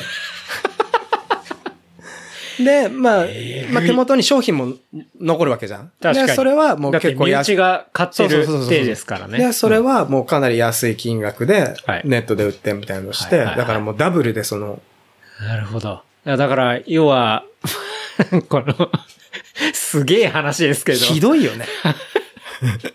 クレジットカード会社の要は保証金というか、保険金を使っての、まあ、こう、お金を稼い、それでお金を賄って、うんあとはまあじゃあ、二足三本でも別にもう原価切っちゃってもいいから、とりあえず裁くみたいな。うんっていうそうそうそう方式そうね。だからさ、転売はあグレーかもしれないけど、もう完全犯罪だよね。そうですね。犯罪組織になったよ。ほとんどのあのグループは。間違いない。そう終焉の時にはい。はいもうその時俺はもう普通の社会人だったし、はい。そう改めて言いますけど、僕はそのグループではないので、犯罪に加担は全くしてないんですけど、はい。後から聞いたらそういう風にして最後現金をいっぱい残したっていう風にうんうん言ってた。うんなるほど。だから、多分そういうグループとかも最初は、まあ純粋にね、まあそういうレアなものを買って、売って、で、ある程度組織化して、で、自分たちで委託ショップもやって、っていううまい循環を回していたけれども、やっぱりその裏腹系の落ち目っていうか、だんだんそこじゃなくなってきたタイミングっていうのでダブついてしまった、んこう、その行く先っていうのが、まあ、それだって、まあガチ犯罪で。ガチ犯罪で。ガチ犯罪、保険金詐欺ですもんね。そうそうそう単純に言うと。うことうんうん思う。うんっていう風になったっていう。うん。犯罪まみれだよね。不法滞在者にはい。バイト代を払っで、て、そのカードそもう適当な偽のそうそうそうカードですもんね。で、うん支払わしてうん、うん。相当儲かったらしいですよ。でしょう。だって、うん。まあ、ね、そんな足もつかないし、うん。とりあえずキャッシュだけは入ってくるみたいな。だって物は残ってるし、みたいなね。うん。で、そそういうのを元手にしてキャバクラややってるとかさ。ああ。なるほどね。うん。まあ、そっちに行くんですね。やる方向としては。うんうんまあ最終的にはそういう生産してたっぽいね。はいうんはいはいまあこれ聞いた話だから、はい。俺がやったわけでもないし、ねどこまで本当かわかんないけど、うんうんそういう話は聞きましたね。まあでもリアルだし、そのハスリンの仕方っていうか。うん なるほどね。うん結構やっぱギャングよね、みんな。まあ、そうですねうんうん。単純に、うん、ギャングな感じですね。うん。ああ、でもそれものすごいお金を作って回していたりとか、まあそういう流れがあって、なんかその、一旦そこで、要は、まあ終焉になってるし、M さん的にも、こう、5年間ぐらい、はいはい、要は、まあちゃんと会社に入ったっていうところがあって、まあブランクがあったりはしますけど、こう、また、でも、復活してくるわけですよね。M さんの中でも。はいはいはいそれっていうのは、なんか、あったんですやか自分の中で。えっと、結構やっぱ外からの、あの、要素が大きいんだけど、うん。大きく二つあるとすると、一つは、やっぱもともと俺自分がその好きな領域みたいなので始め、うん好きなものを買いたいっていう欲求から始めてるじゃない、うん。で、そう、裏腹の終焉って、もしかしたらちょっとリンクしてるかなと思うのは、うんあの時、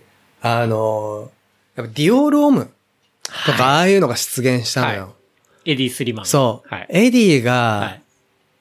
出てきて、うんで、まあ、みんなピッタピタのさ、わかる。ピッチ、スキニースキニーだったはい。じゃん。はい。ですね。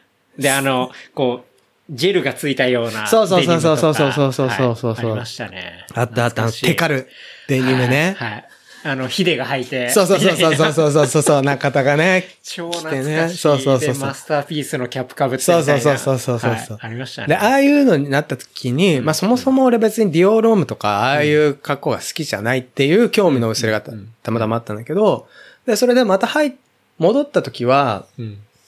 それこそ、その、モード界も、うん。あの、なんだ、リカルド・ティッシュのさ、うんあの、ジバンシーみたいなのが出てきたり、はい。はい。あと、まあ、ちょっとストリート色がどんどん強くなってったのね。うんで、そっから、まあ、例えばシュプリームとかもさ、はい波及があってどんどん人気になってきてるし、はいうんスニーカーブームとかもあったじゃない、うん。で、すごい直近で言うとさ、デブナと、デムナとかさ、うんうんうんあの、バレンシアがやってとかさ、はいバージルとかさ、はい。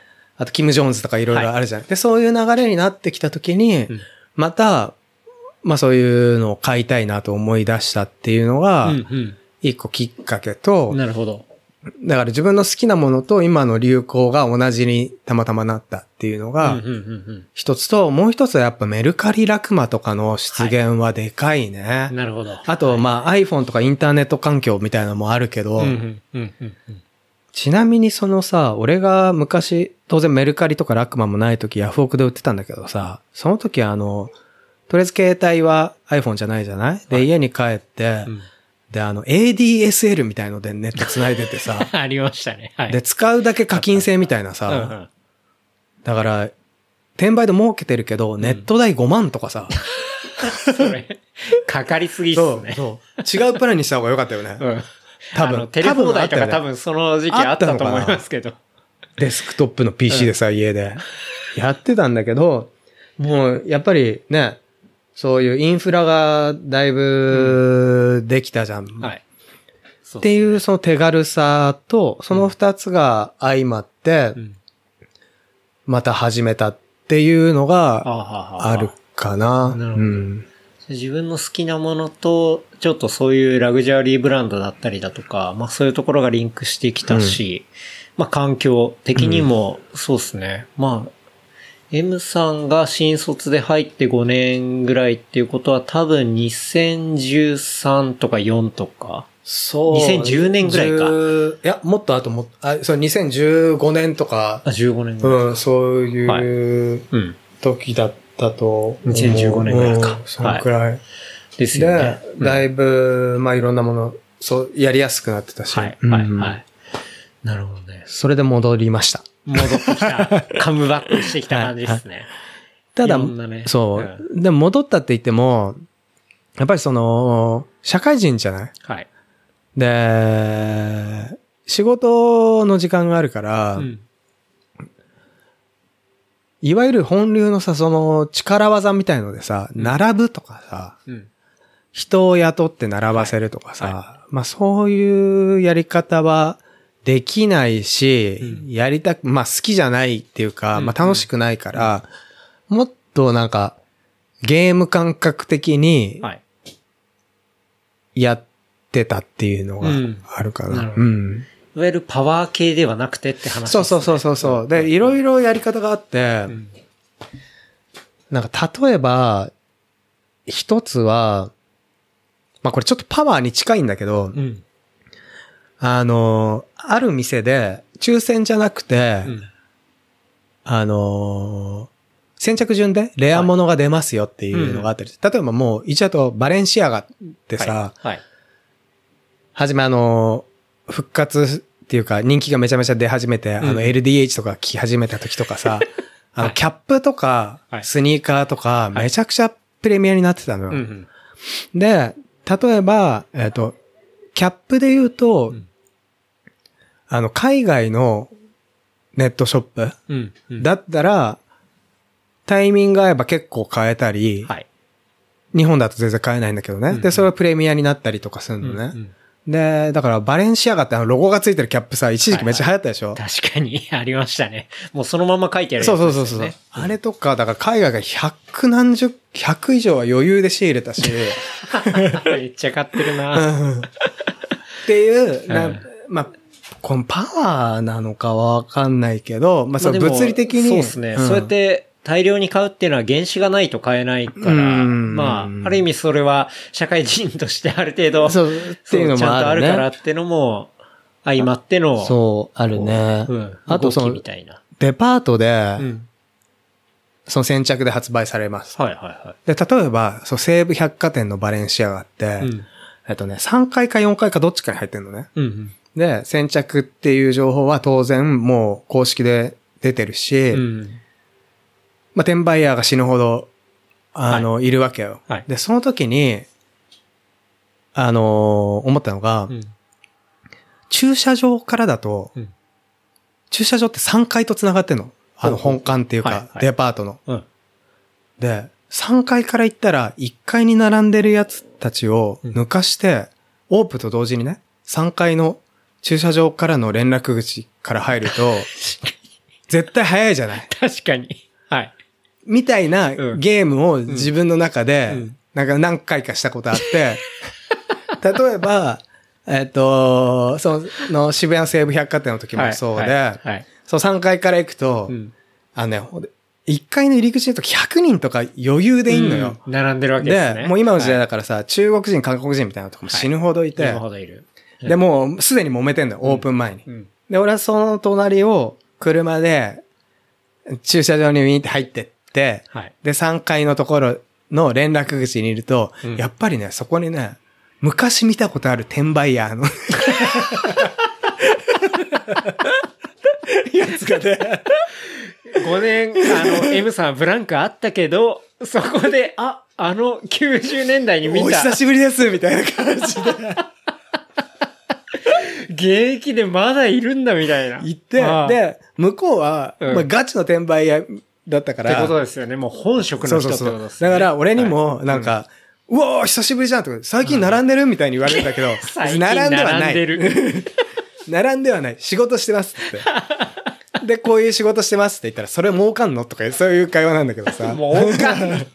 仕事儲かんのって発想すごいですね。そうすごいですねあなんだけど、まず再開して、で、その、まあ、オープンしたら、うその連絡口巻いてビッと行ったら、はいはいまあそのね、4人ぐらい俺のその昔の顔見知りがいて、で、俺はい5番目だったのね。はい。なんだけど、その4人もいたんすそういたか顔見知りが。いたいたいたいた。で、それ入ってって、で、バレンシアガのお店の前でバッて並んだら、俺は5番目だったのね。はいで、4人は顔見知りじゃん。うんで、その後にね、なんか100人ぐらいブワーってあの、1階に並んでた人たちってことですね。が走ってきてうんうんね、まあなんか文句言ってるなんでだよみたいななんか言ってたりとか。知 なんらでこいつら5人もいいんだよ、みたいな。でもおうん店の人たちはもうお店で先着順なんだよ、みたいになってて。で、それで買ったりとか、あと、これはブランド物とかではないけど、例えば銀座6はい。で、またそれもね、5回ぐらいの店で、うん。なんかプレミアなスニーカーが出るみたいな時に、ほうほうほう。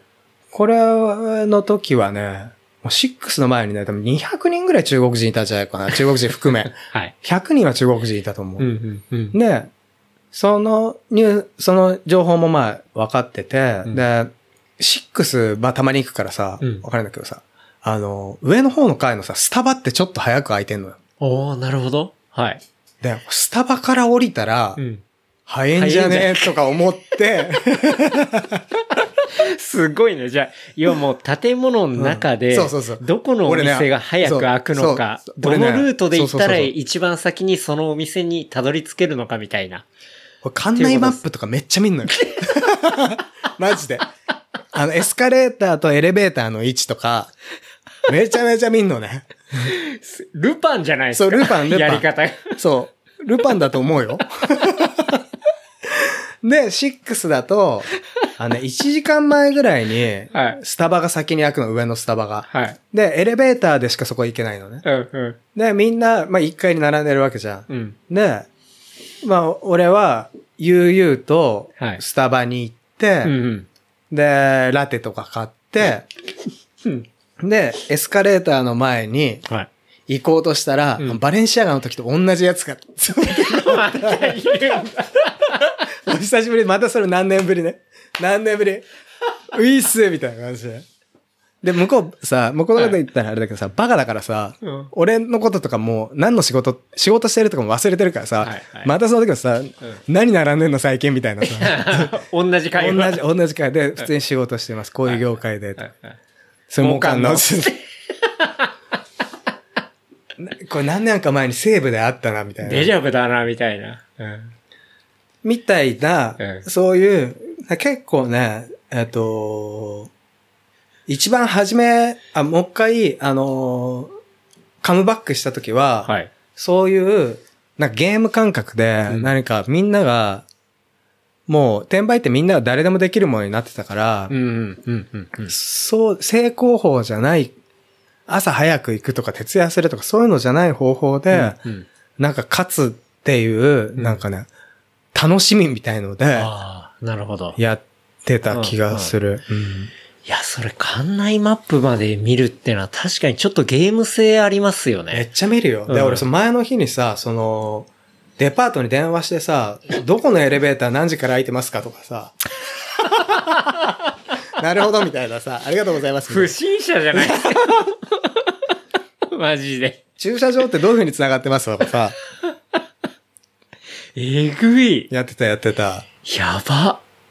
そっか。では、でも、今の話聞くと、そこが要ですもんね。要は、普通に地上からわーっつって上がってくる、まあ一般人を、もういかにより早くこのルートがあるんだっていう、その、館を知り尽くすっていうか。そうね。うんやっぱ、あの、戦国時代もそうじゃん。その地をさ、マップがさ、わかんないとさ、はい勝てないのよ。戦国時代も。それです。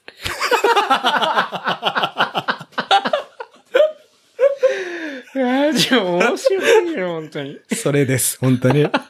もうね、古代から変わってないのよ。戦国時代なわけですね。うん。転売業は。そうそう。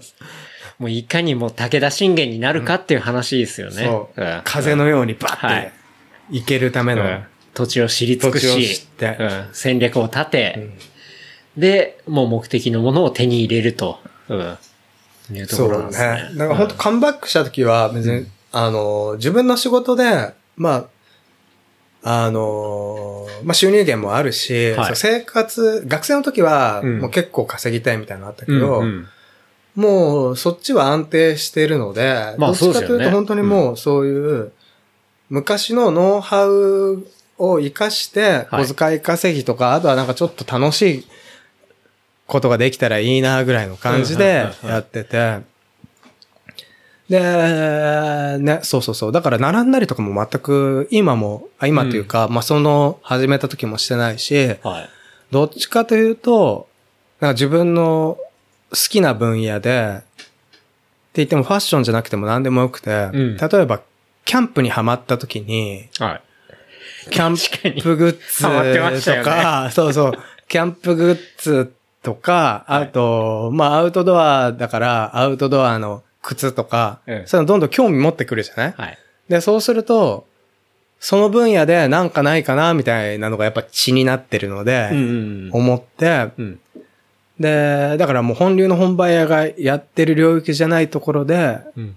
まあアウトドアの、あの、サンダルとかでもかなり儲かったし、うん。あの、テントとかそういうのでも、まあそこそこお金稼いだりとかしてたかな。うんうんうんもうそれは完全にもう楽しみとして。そうんあとはまあ自分の興味が向く方で、で、いろいろ攻略していくみたいな。そうね。んっていうことっていうことっすよね。うん。なんか、もう今ってさ、その、本当誰でも転売できるから、うん。し、そういう情報とかもみんな回るから、うん。みんながその、同じスニーカーに抽選応募して。で、それでたまに当たって売れるみたいな。で、すごい効率悪いなと思ってて。どっちかというと、やっぱ自分が好きな分野で、うんなんかちょっとだけ掘ってみれば、はい。絶対その分野に何かしらプレミアついてるものみたいのが存在するから、うん。なるほど。そこを自分の楽しい範囲でやるっていうのを、まあ自分的にはやってるし、うん。うん。あんなんか、もし、なんかそう、転売とか背取りとかうん。に興味がある人いたら、なんかその、あまたある抽選今日何々がありますみたいなのはいに登録するっていうよりも、うんもっと足元なんか自分が好きなものみたいなので、うん見た方が結構そこになんか金脈的なものがあったりする気は、個人的にはしてるんなるほど。うん、うん、うん。確かにもう、正直スニーカーで言ってももう発売されるタイミングは一緒だし、うん。これは、その、M さんがいろいろ昔やってた時から、まあ今若干変わってきてるのが、その抽選方式。そうね。っていうか。あと、うん。そう、だから、物理的に並んでたのが、うん。ネットになったから、はい。そこでボットの戦いとかさ、はい。うん、そういう風に変わってきてたりとかしてるじゃない、で、その本流は、やっぱり、あの、昔の原宿も、その、も、勝ち方で言うと、うんまあ、その、腕力と数ととかそういうのがはいはいあって、で、今だと、もう、普通にやろうとすると、ボットとかの方が絶対勝つから、うん、うん。で、そこで戦わずに、なんか自分が楽しめる範囲で、自分のやり方みたいので、うん。やるのが結構面白いかな。っていうことですよね。うん、うん。だし、なんて言うんだろうな。抽選とかの情報ってもう完全にフラットってそいううか。もうんう完全オープンでみんなそう分かってるからね。ううんん。だし、さすがに抽選になると、どうも頑張りようがないっていうか。そうね。うん。でもう、とりあえず応募するしかないみたいな。そうそう。個人だともうね、自分と自分の、例えば友達とで応募するぐらいしか。うんうん。ないかもまあしれないし数を、で確率を上げるぐらいしかないみたいなところもありますから。要は、いわゆるそのね、パワー系っていうのがそうそうそうそう。通用しなくなるみたいなね。そううん。ところもあるんで。確かに、だからそうやってね、自分が面白いって思ってる範囲を掘っていくと、まあそのジャンルの中で、こう、価値がついてるものとか、っていうのは、確かにいろいろもっと細分化していくと見えてくるっていうか。相当あると思う。うんで、逆に言うと自分が全く興味ないから絶対手出さない領域で言うと、うん。例えば、なんかその、トレーディングカードっていうの？なんか、はいハード系とかもなんかすごいんでしょ？マジックとか、あとは、えっと、遊戯王とか。うん、そうそうそうそう、そういう世界もあったりとかするじゃない、うん。うん。で、俺はもう、なんだろう、好きじゃないから全くやらないんだけど、うん。そういうのもあるし、うん。で、さっきの話、俺が、あの、アウトドア興味始めて、はい。で始めて、で、一番初め、その、キャンプ用のサンダル買いたいみたいにな、思った時に、手羽の、手羽っていうブランドあるじゃん手羽わかります。はい。でう、んそれで、まあ、どこがいいかなとか調べてて、で、調べるときって、まあ、みんな、最近だとインスタで調べたりするのかな、うん。で、ちょっと前だとグーグルとか、はい。で、それより昔だと、あの、雑誌とかはい。だったと思うんだけど、俺やっぱりその、調べるのが、あの、メルカリで調べたりはい。するのね。そうするとさ、はい。なんか、その手羽のサンダルでも、その何年か前に、なぜかプレミアついてるサンダルみたいなのがあって、へえ。で、それが、まあ、女の子向けなんだけど、うん。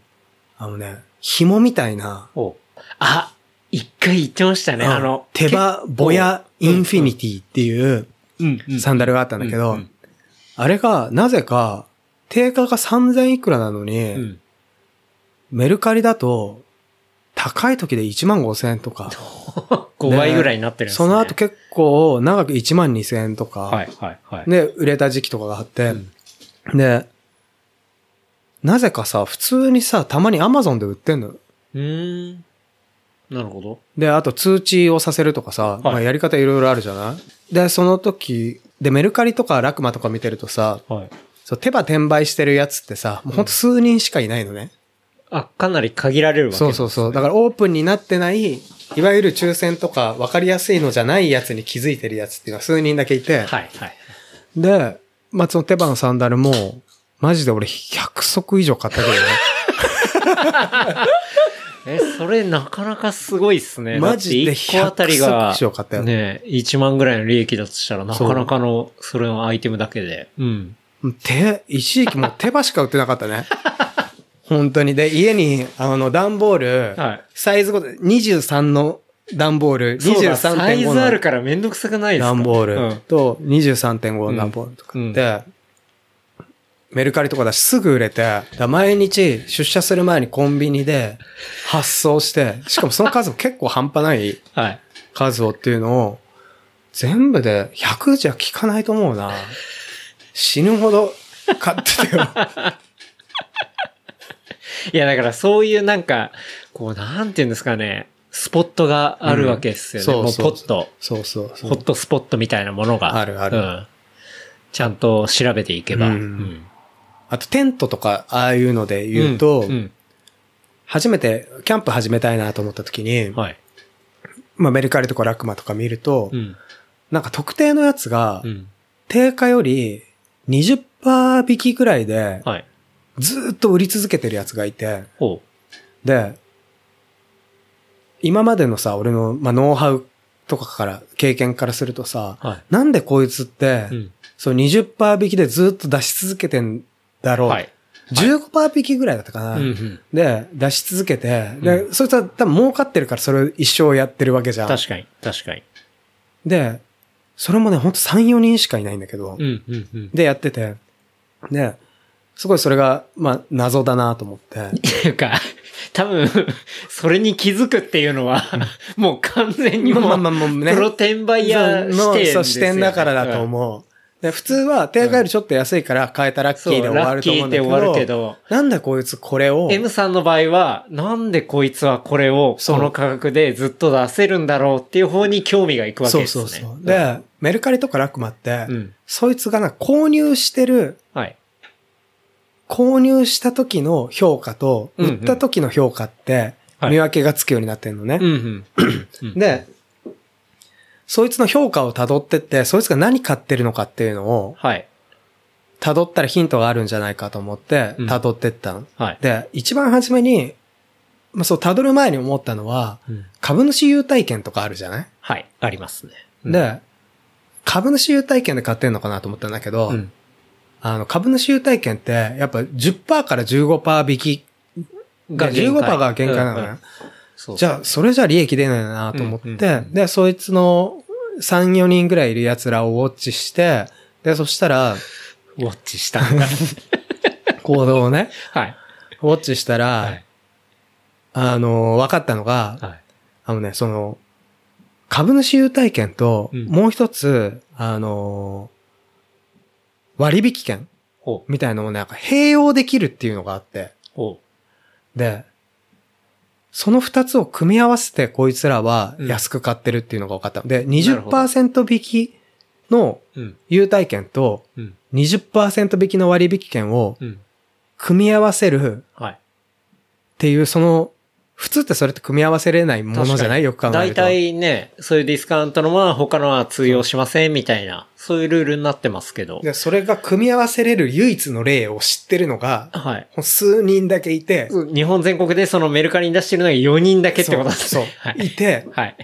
で、20%、20%だったら相当な割引率になるわら、けですからね。36%引きってことかな。はい。はい。うん。で、そそいつらが、を、の、あの、行動を調べてたら、うん。その、割引券とか優待券を買って、うんで、店で仕入れて、はい。で、売ってて、で、さらに、その、買った時につくポイントで変えられるアウトドアグッズも売ってるっていう、生態系だったの、そいつらは。なるほど。だからそういうエコシステムを作ってる。仕事だったんですそうそうそうね。はい。で、それを知って、うん。まあやったよね。完コピで。完コピでやったよね。で、例えば GoPro とかもさ、はい。新しい商品が出た時にさ、36%引きで買えるの。え？そうなんですか？でその、優待券と、おで、アウトドアショップってさ、はい。GoPro 扱ってるとことかあるのよ。ありますね。あるでしょ？はい。で、そういうところでそれをやると、GoPro も36%引きで買えるのね。はいはいはいはい。だから、俺そこの、あの、優待券とうん割引券持って、うんそのショップ行って、はい。GoPro のあ一番最新のやつありますかって言ったら、ありますよ、みたいな感じで。うんうん何個ありますかっつって、うんえ今、えっと、残り少ないですけど、6個です、みたいに言われて、うあ、じゃあ6個ください、みたいな。6個？みたいな。6個？みたいな。なるほど。すげえな。で、それ36%引きで買って、いで、出た当初の、あの、GoPro なんてさ、例えばうん10%引きぐらいでうん。売れるわけじゃない、はい。はい。もうちょっと高く売れたりとかも下手したらするよね。で、手数料取られたとしても、っうん。ていう話になってくるんだよ。だから一回行って、はい。例えば GoPro6 個買って30万ではい。分を買って、で、うん。そういう優待券で買ってとかいろいろすると、その1回の行動でその後ネットで売って、うん。多分5万ぐらいとか、それだけで儲かったりする、確かに。5、6万普通に、もうその、ポポって。買って売ってするだけで。そういうこともね、あの、うん。してました。いやでも、そのやっぱ、M さんが、こう、いろいろ積み重ねてきた観察眼うん。で、そういう風なことができるっていうのは、やっぱ、ある種結構職人技だなっていうのは聞いてて思ったりしますけどね。うん。まあ、昔もやっぱ、その、その本当にはり、初めの原宿の時も、はいでかいとこに属してとかじゃない、うん。やり方を自分で模索しなきゃみたいのがあったから、さっきの、ね、あの、デパートのあの階段のルパンの話もそうだし、あと確かね、に。あの、メルカリとラクマでの、ネット上でのルパンをして、はい、はい。っていうことですってよね。いうのともう偵察がうんううんん。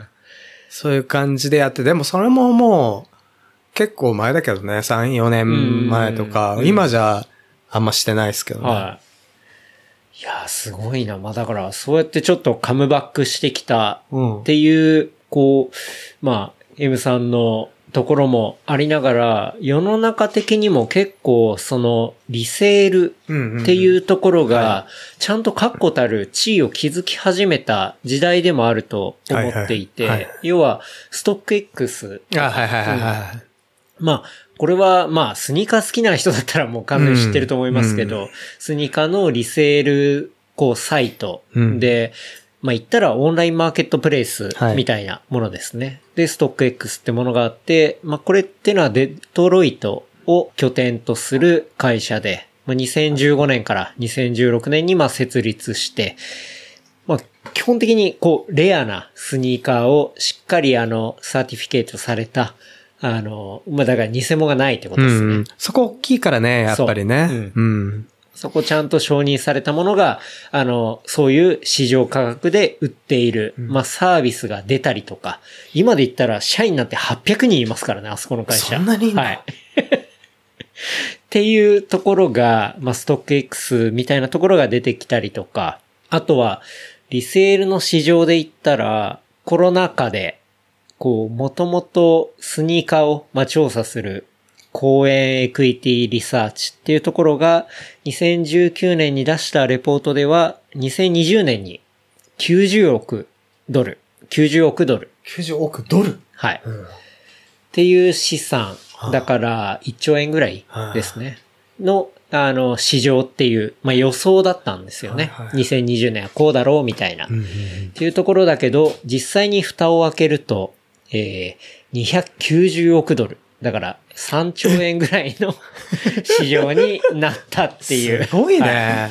ところがあって、まあ、リセールの市場っていうのはものすごい、こう、まあ、お金も動いてるし、まあ、そういう会社もあったりだとかで、まあ、しっかり地位を築いていたりとか、まあ、そういう現代の、こう、状況があったりはする。はいはいはいうんまあ、個人単位のやつがもう本当企業として、とかサービスとしはて、い世の中にできてるね、うん成り立ってるってことだね。っていうことうんがありますよね。うん。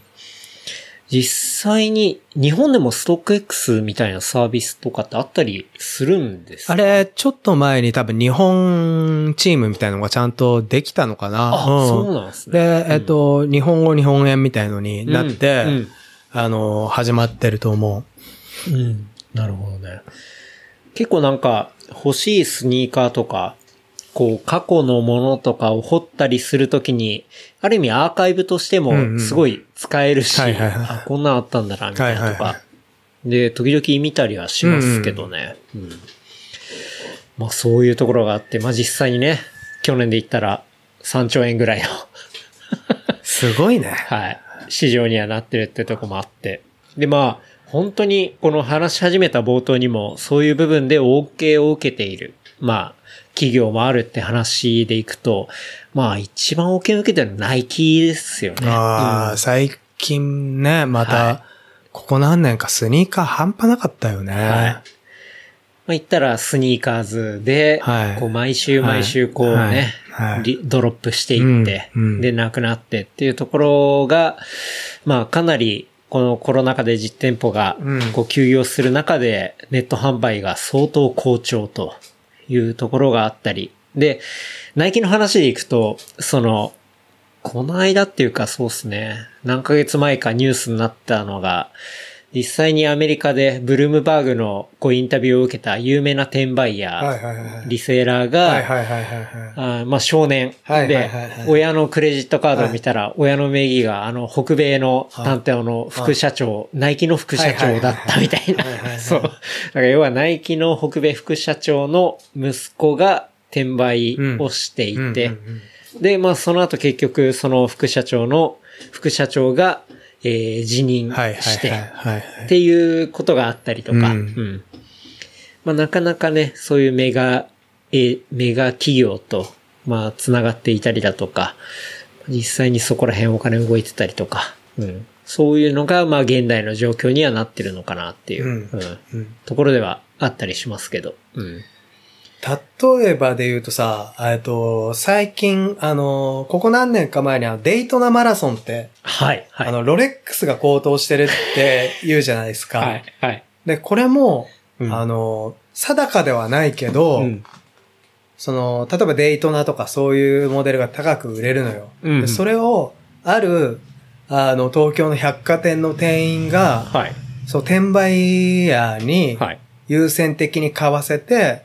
で、それを転売させて、うん。で、そっからバックをもらってるっていうのが、結構ネット上では騒がれてて、なるほど。ほで、えっと、まあ、そいつがクビになったとかどうとかどこどこの百貨店のロレックスだとかうんっていうのは、まあまあ、騒がれてたし、まあ聞いててゾクゾクきましたよね。確かに。ゾクゾクって。ゾクっときますね。脊髄に。そう、そう、響いてきたな。なるほどね。いや、そうなんですよね。だから、まあ、今で言ったらファッションのところからさらにもっとラグジュアリーの方に行くと、まあ当然ロレックスだったりだとか、まあそういう時計の方も、まあかなりありますもんね。ね、うんもう、買えないですからね。そうね。マラソン、まあ、これマラソンって普通の人が行って、あ、そうそうそう。こだってそれこそさ、ね走る練習とさ、はい。みんながさ、はい真面目にしてるマラソンとさ、全く違うからね。そう。ロレックスマラソンっていうのは、また別のジャンルのマラソンがあってっていうことですよね。そうそうそう。これちょっと M さん、その、いロレックスマラソンっていうのはどういうものなんだっていうのをちょっと 教えてもらいたいんですけど。もちろんです。は ロレックスマラソン、デイトナマラソン。い。はい。えっと、走るマラソンではない、時計のマラソンがあるっていうことですね。そうそうそう一応ね、あのーまあ、元祖は、まあ、元祖は普通のマラソンか。うん。うん。元祖は普通のマラソンじゃん。で、その後、ロレックスマラソン、デイトナマラソンみたいのがあって、はい。で、まあ、これが結構メディアとかでも取り上げられたから、うんその後いくつかね、その派生もあって、はい。エルパトっていうのがあって、うん。これエルメスパトロールなんだけど、これ主に女子がはエルメスに行ってバーキンを買うっていう。のはあんのねで、最近、その、転売市場だとすごい熱いのが、ウイスキーはい。ってすごい熱いんだけど、うんうん。で、最近、あのーまあ、レアな、レア、まあ、数が少なくて、はい。まあ、1万ぐらいで買える、定価だと買えるんだけど、うん。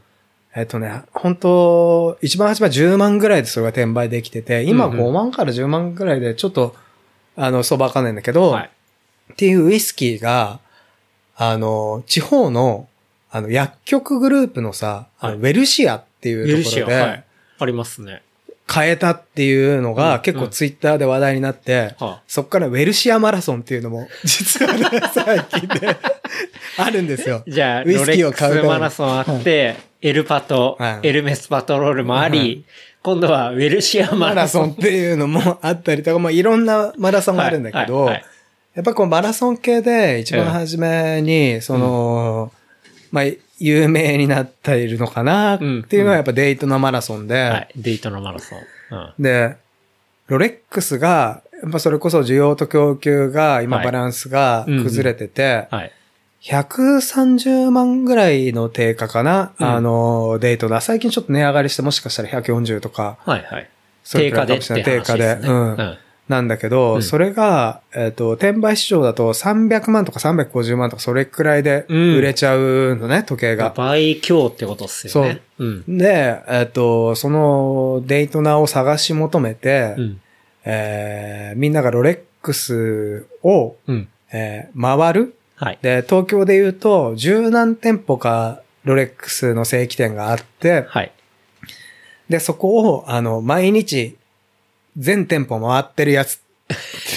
そういう猛者とかが結構いて、東京の全店舗って、全店舗を何店舗あるんですか？そう、十何店舗あって、でも東京でも十何店舗あるのあるの。東京がやっぱ一一番多くて、地方行くと、もう、当然ない県もあれば、はい。一県とか、うんあと、それで言うと、その、自分の県にないから、はい。あの、他県までマラソンしてる人とか 存在してるんだよ、車で。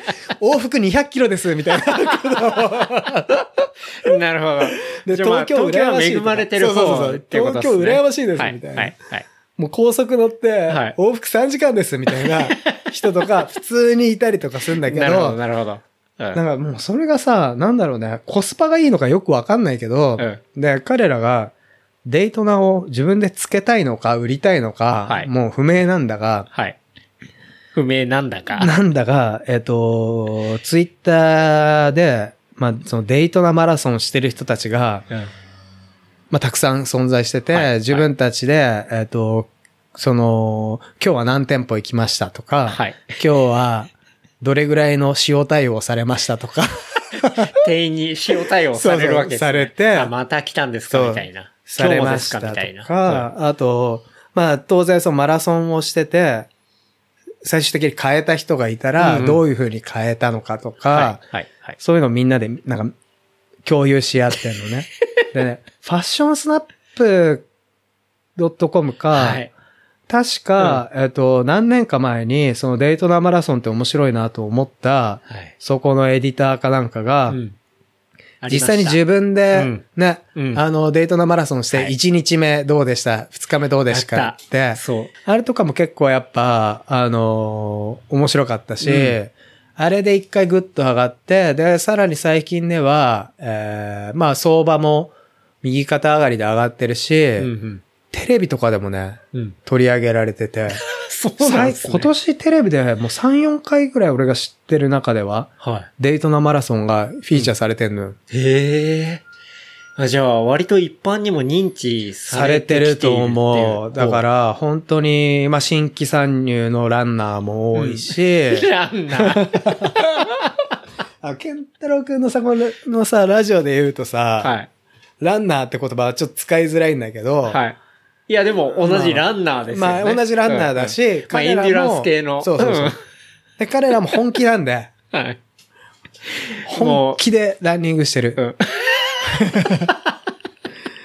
で、都内のその十何店舗をはい、どういう順番で行って、今日は何時間でしたみたいな。はい。何時に始めて何時に終わりましたみたいなことをツイッターに 一生書いてるやつとかいんのよ。結構ね、見てるだけで面白いですよ。面白い。いや、でもまあ、それだけ本気だし、まあ、東京っていうその地のりうんを活かして、そういう柔軟店舗を回る。いかに効率的に回るか。で、まあ、当然ゴール的には、やっぱり、そのね、デイトナをはい。ゲットする。はいっ。ていうところがあるんで、うんうんまあ、そこに向けて日々精進していると、そうそうそういそうう。修行だよね、本当に。修行っすね。っていうコミュニティがあるっていうこと存在してまですすよね。で、今、ケンタロウくんが言ったワードで、その、いかに効率よく回るかみたいな、はい言ったけど、はい。その銀座の、あの、店舗を、うんえっ、と、シックスの中と並木通りとかに、あの、ロレックス入ってんだけど、うんうんうんそこのなんかショートカットのあの、道とか、そういう、僕もここ通ってましたみたいな、そういうやりとりがなされてたり、なるほどね。あとはそのうんデイトなランナーたちがはい集う店とかもあって、ほでそれがね、なんかバナナジュース屋さんなの。う。へえ。それ場所どこですか？えっと、日本橋はいはいは。かな？にあって。うん。で、そこが、結構なんかデイトナランナーの聖地みたいになってて、うん。何年か前からいるデイトナランナーとかが、はいまあ、あのーちょっとツイッター上でプロモーションしたっていうのがあるんだけど、はいはいはい。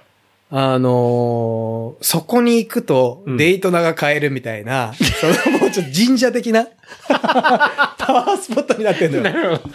あの、デイトナマラソンランナーにとってそうそのう、こう、なんて言うんですかね。もうシンボルというか。そうそうそう。んでバナナジュース東京っていう名前だったかな？確か。はあはで、えっと、もうそこも、店もさ、乗っかってきて、あはい。そのデイトナランナーには、はい。なんかチンチロリンみたいのをさせてサービスとか、うん。で、ここ1ヶ月以内にうん、ロレックス正規店で買えた人、デイトナ買えた人になんかサービスしますとか、もう自分でも、あのー乗っかってきちゃってそうんじ、ゃないですか。だから縁結びの神社ですとかする感じで、はい。あの、うちはロレックスランナーを押しますみたいな風はにしたっていうのもあって、結構盛り上がってるので、やっぱ当然、そのデイトナランナーとかでみんな個人だけど、そこに行くとなんか仲間に集えるみたいな。なるほどね。ちょっとしたオフ会みたいな。そうそうそうそうそう。ことですねそこで、まさにツイッターで繋がってる人たちと、うんうんあのーオフ会を実施しなくてもうん会えるみたいな感じはいはいで、こう、集いの場所というか。だからみんなハンドルネームで、うんあの、そのね、えっと、スタンプラリーみたいのがあって、店に。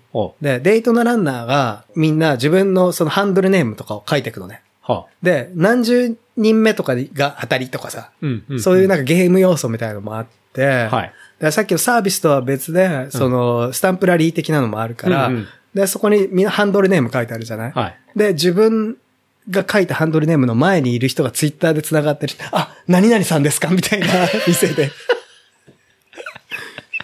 とかも、すごいな。あるらしいうんへえ、M さん自体もそこは行ったりしたんですか？えっとね、行ったは行った。行ったんだ。行ったは行った。一応、やっ確かに。ぱ、き俺もう好奇心が止められない性格なんで、それは割と僕も同じですけど。うん行った行ったで、行ったけど、あのーそのスタンプラリーみたいなの書かないし、はい。その時俺ロレックスしてたけど、んしてますとかもアピールしないし、本当に、なんだろう、潜入しただけみたいな潜入。感じなんだけど。とりあえず視察みたいな。でもやっぱぱりその時も、あのーおっさんグループみたいなのが。で、バナナジュースやってさ、り、うん。若いいや、そうですよ。だって子がいるとこでしょ？今、その、バナナジュース東京、まさにまあ、日本橋ですね。うん中央区のうん。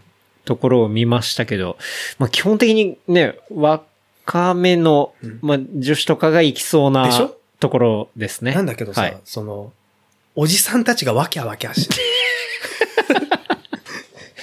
してて、あ、はいこの人たち多分ツイッターの人たちなんだろうな、みたいなうんうん人たちがいた。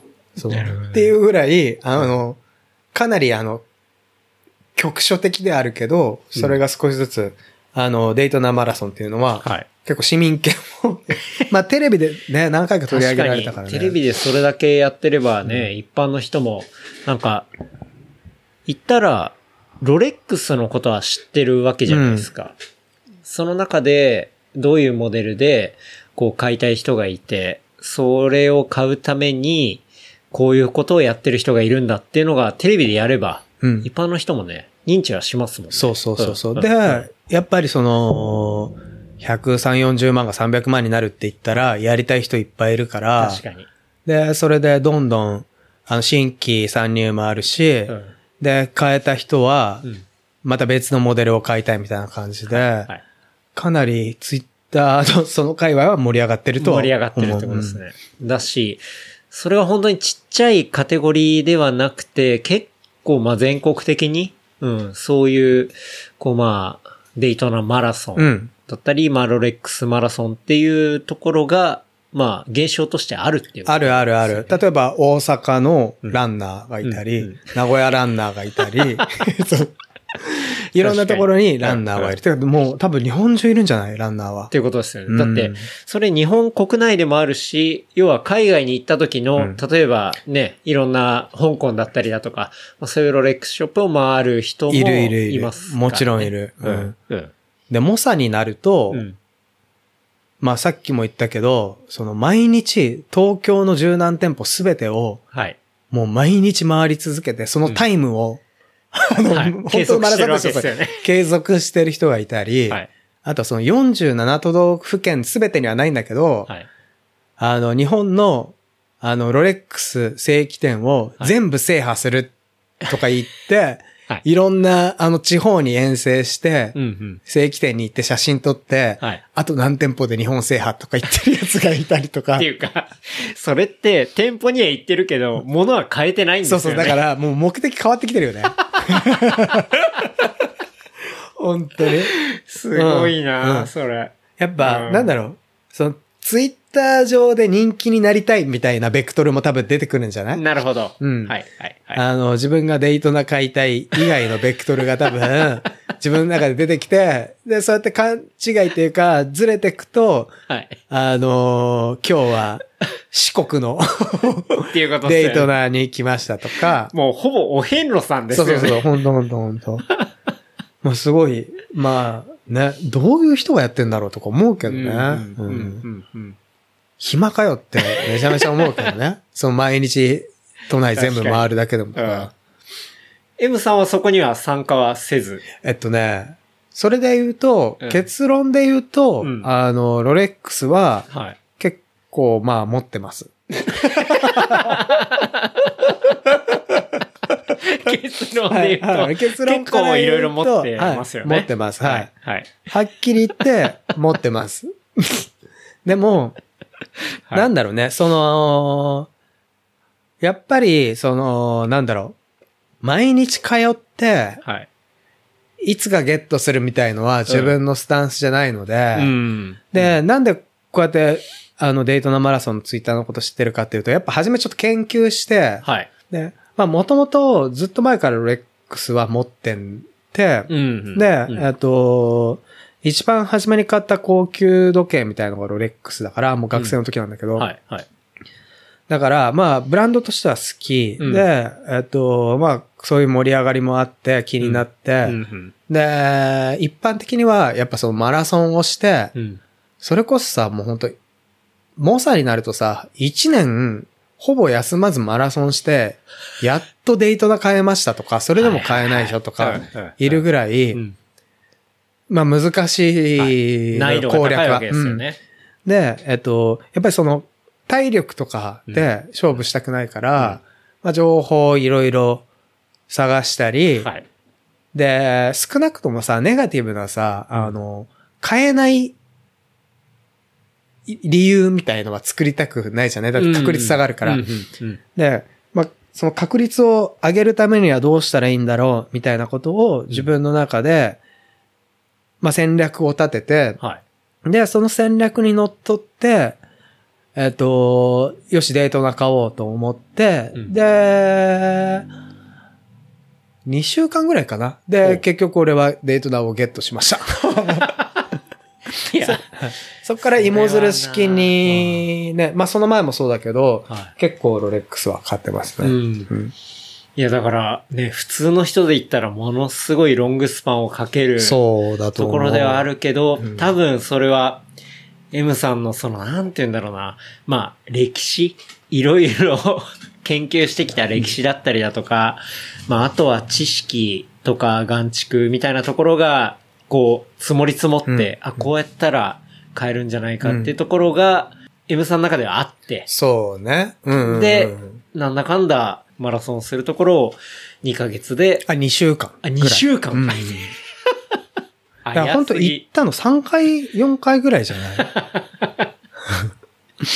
うん、まあ、買いました。それは。はいすごいですね。はいでこれ、まあひょっとしたら聞いてくれてる方で、ね、同じくロレックス好きで、本当にマラソンも実は僕もやってますみたいな人がいたら、え初めて2週間で変えたんすか、うんみたいな。そういうレベル、もう神レベルの、要はね、スパンですよね。まあ、そうですね。本気で頑張ってる人からしたらそうですね。もうぜひこの視聴者というんですか、うんリスナーにマラソンちょっとやってる人がいたらいいなと思いながら今 話してますけど。いやーはいねあんまりツイッターとかそういう、僕はあの、情報収集はするけど発信しないんで、うんあのーそうだから、これ結構貴重な話で。そうかなとは思いますね。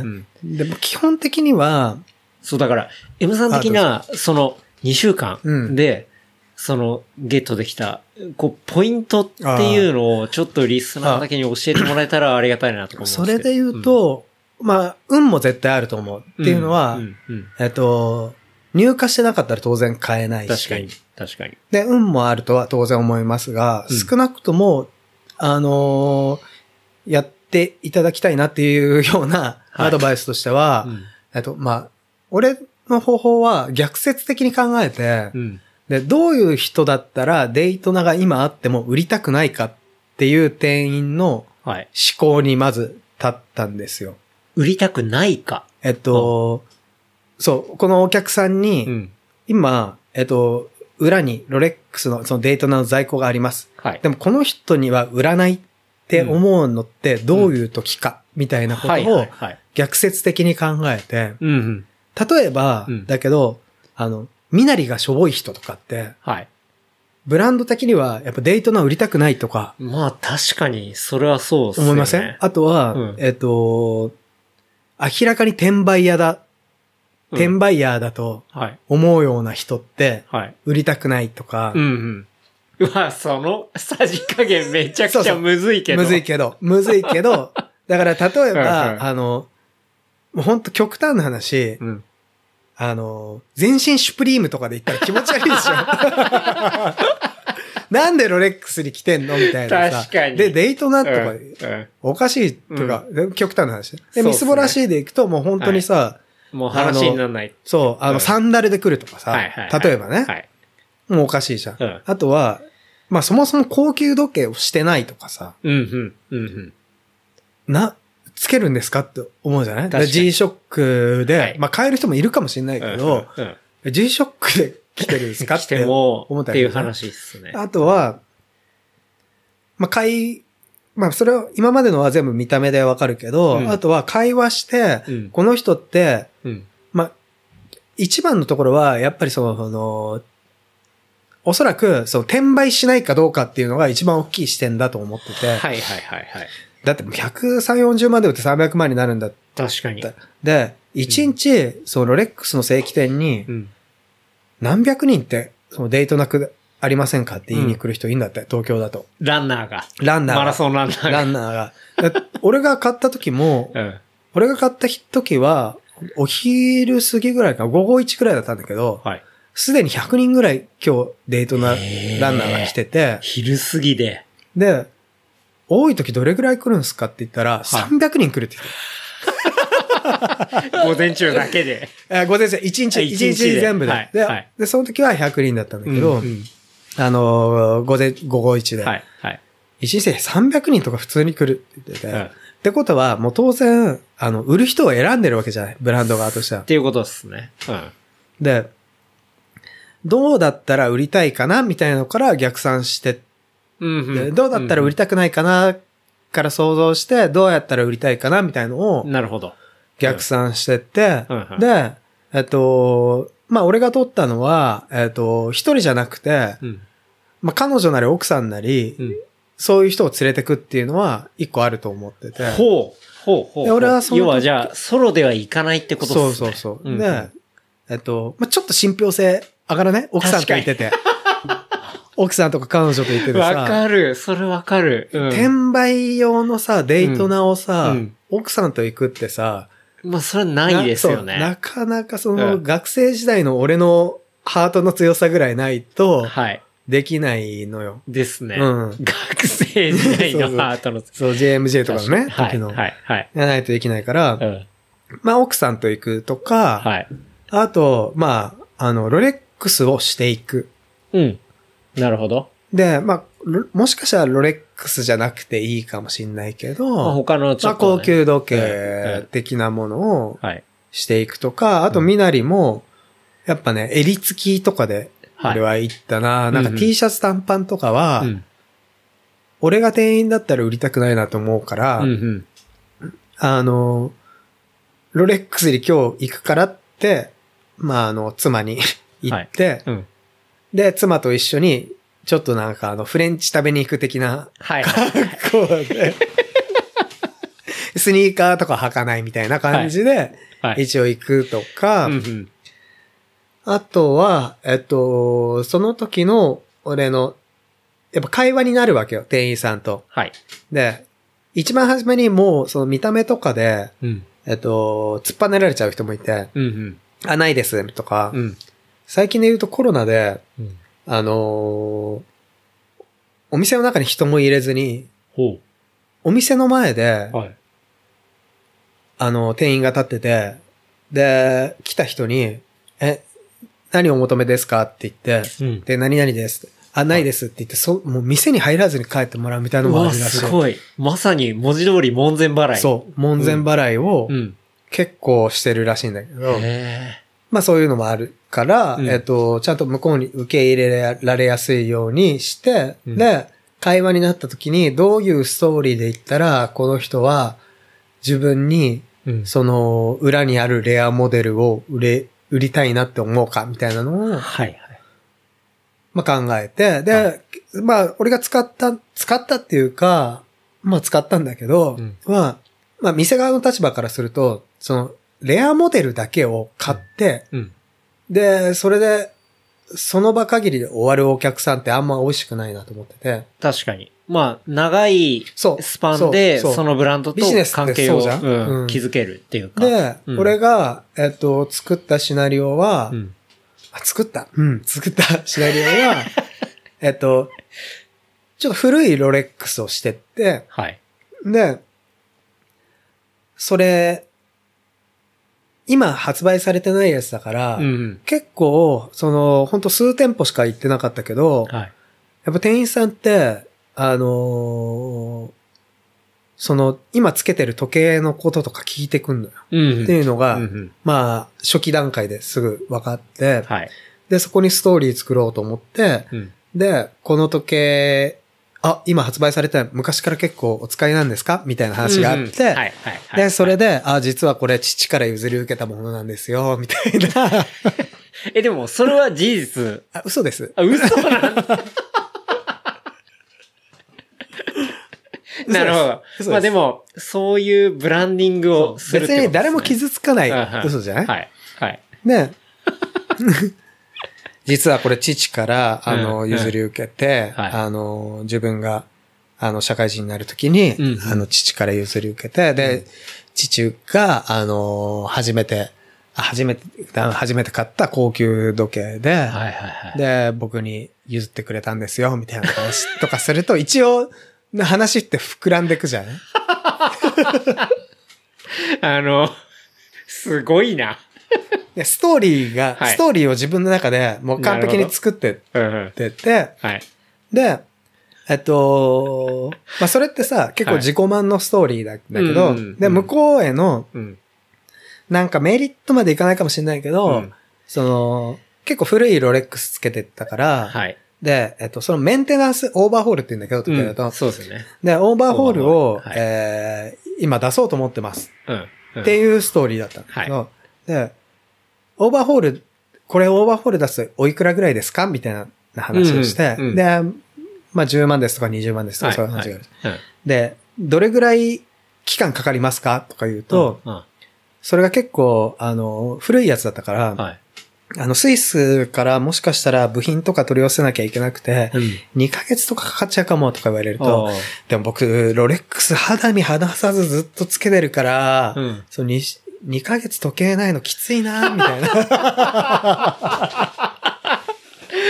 もうほんと、ちょっと待って。きついな、みたいな話を。エムさんごめんなさい。あの、すごいな。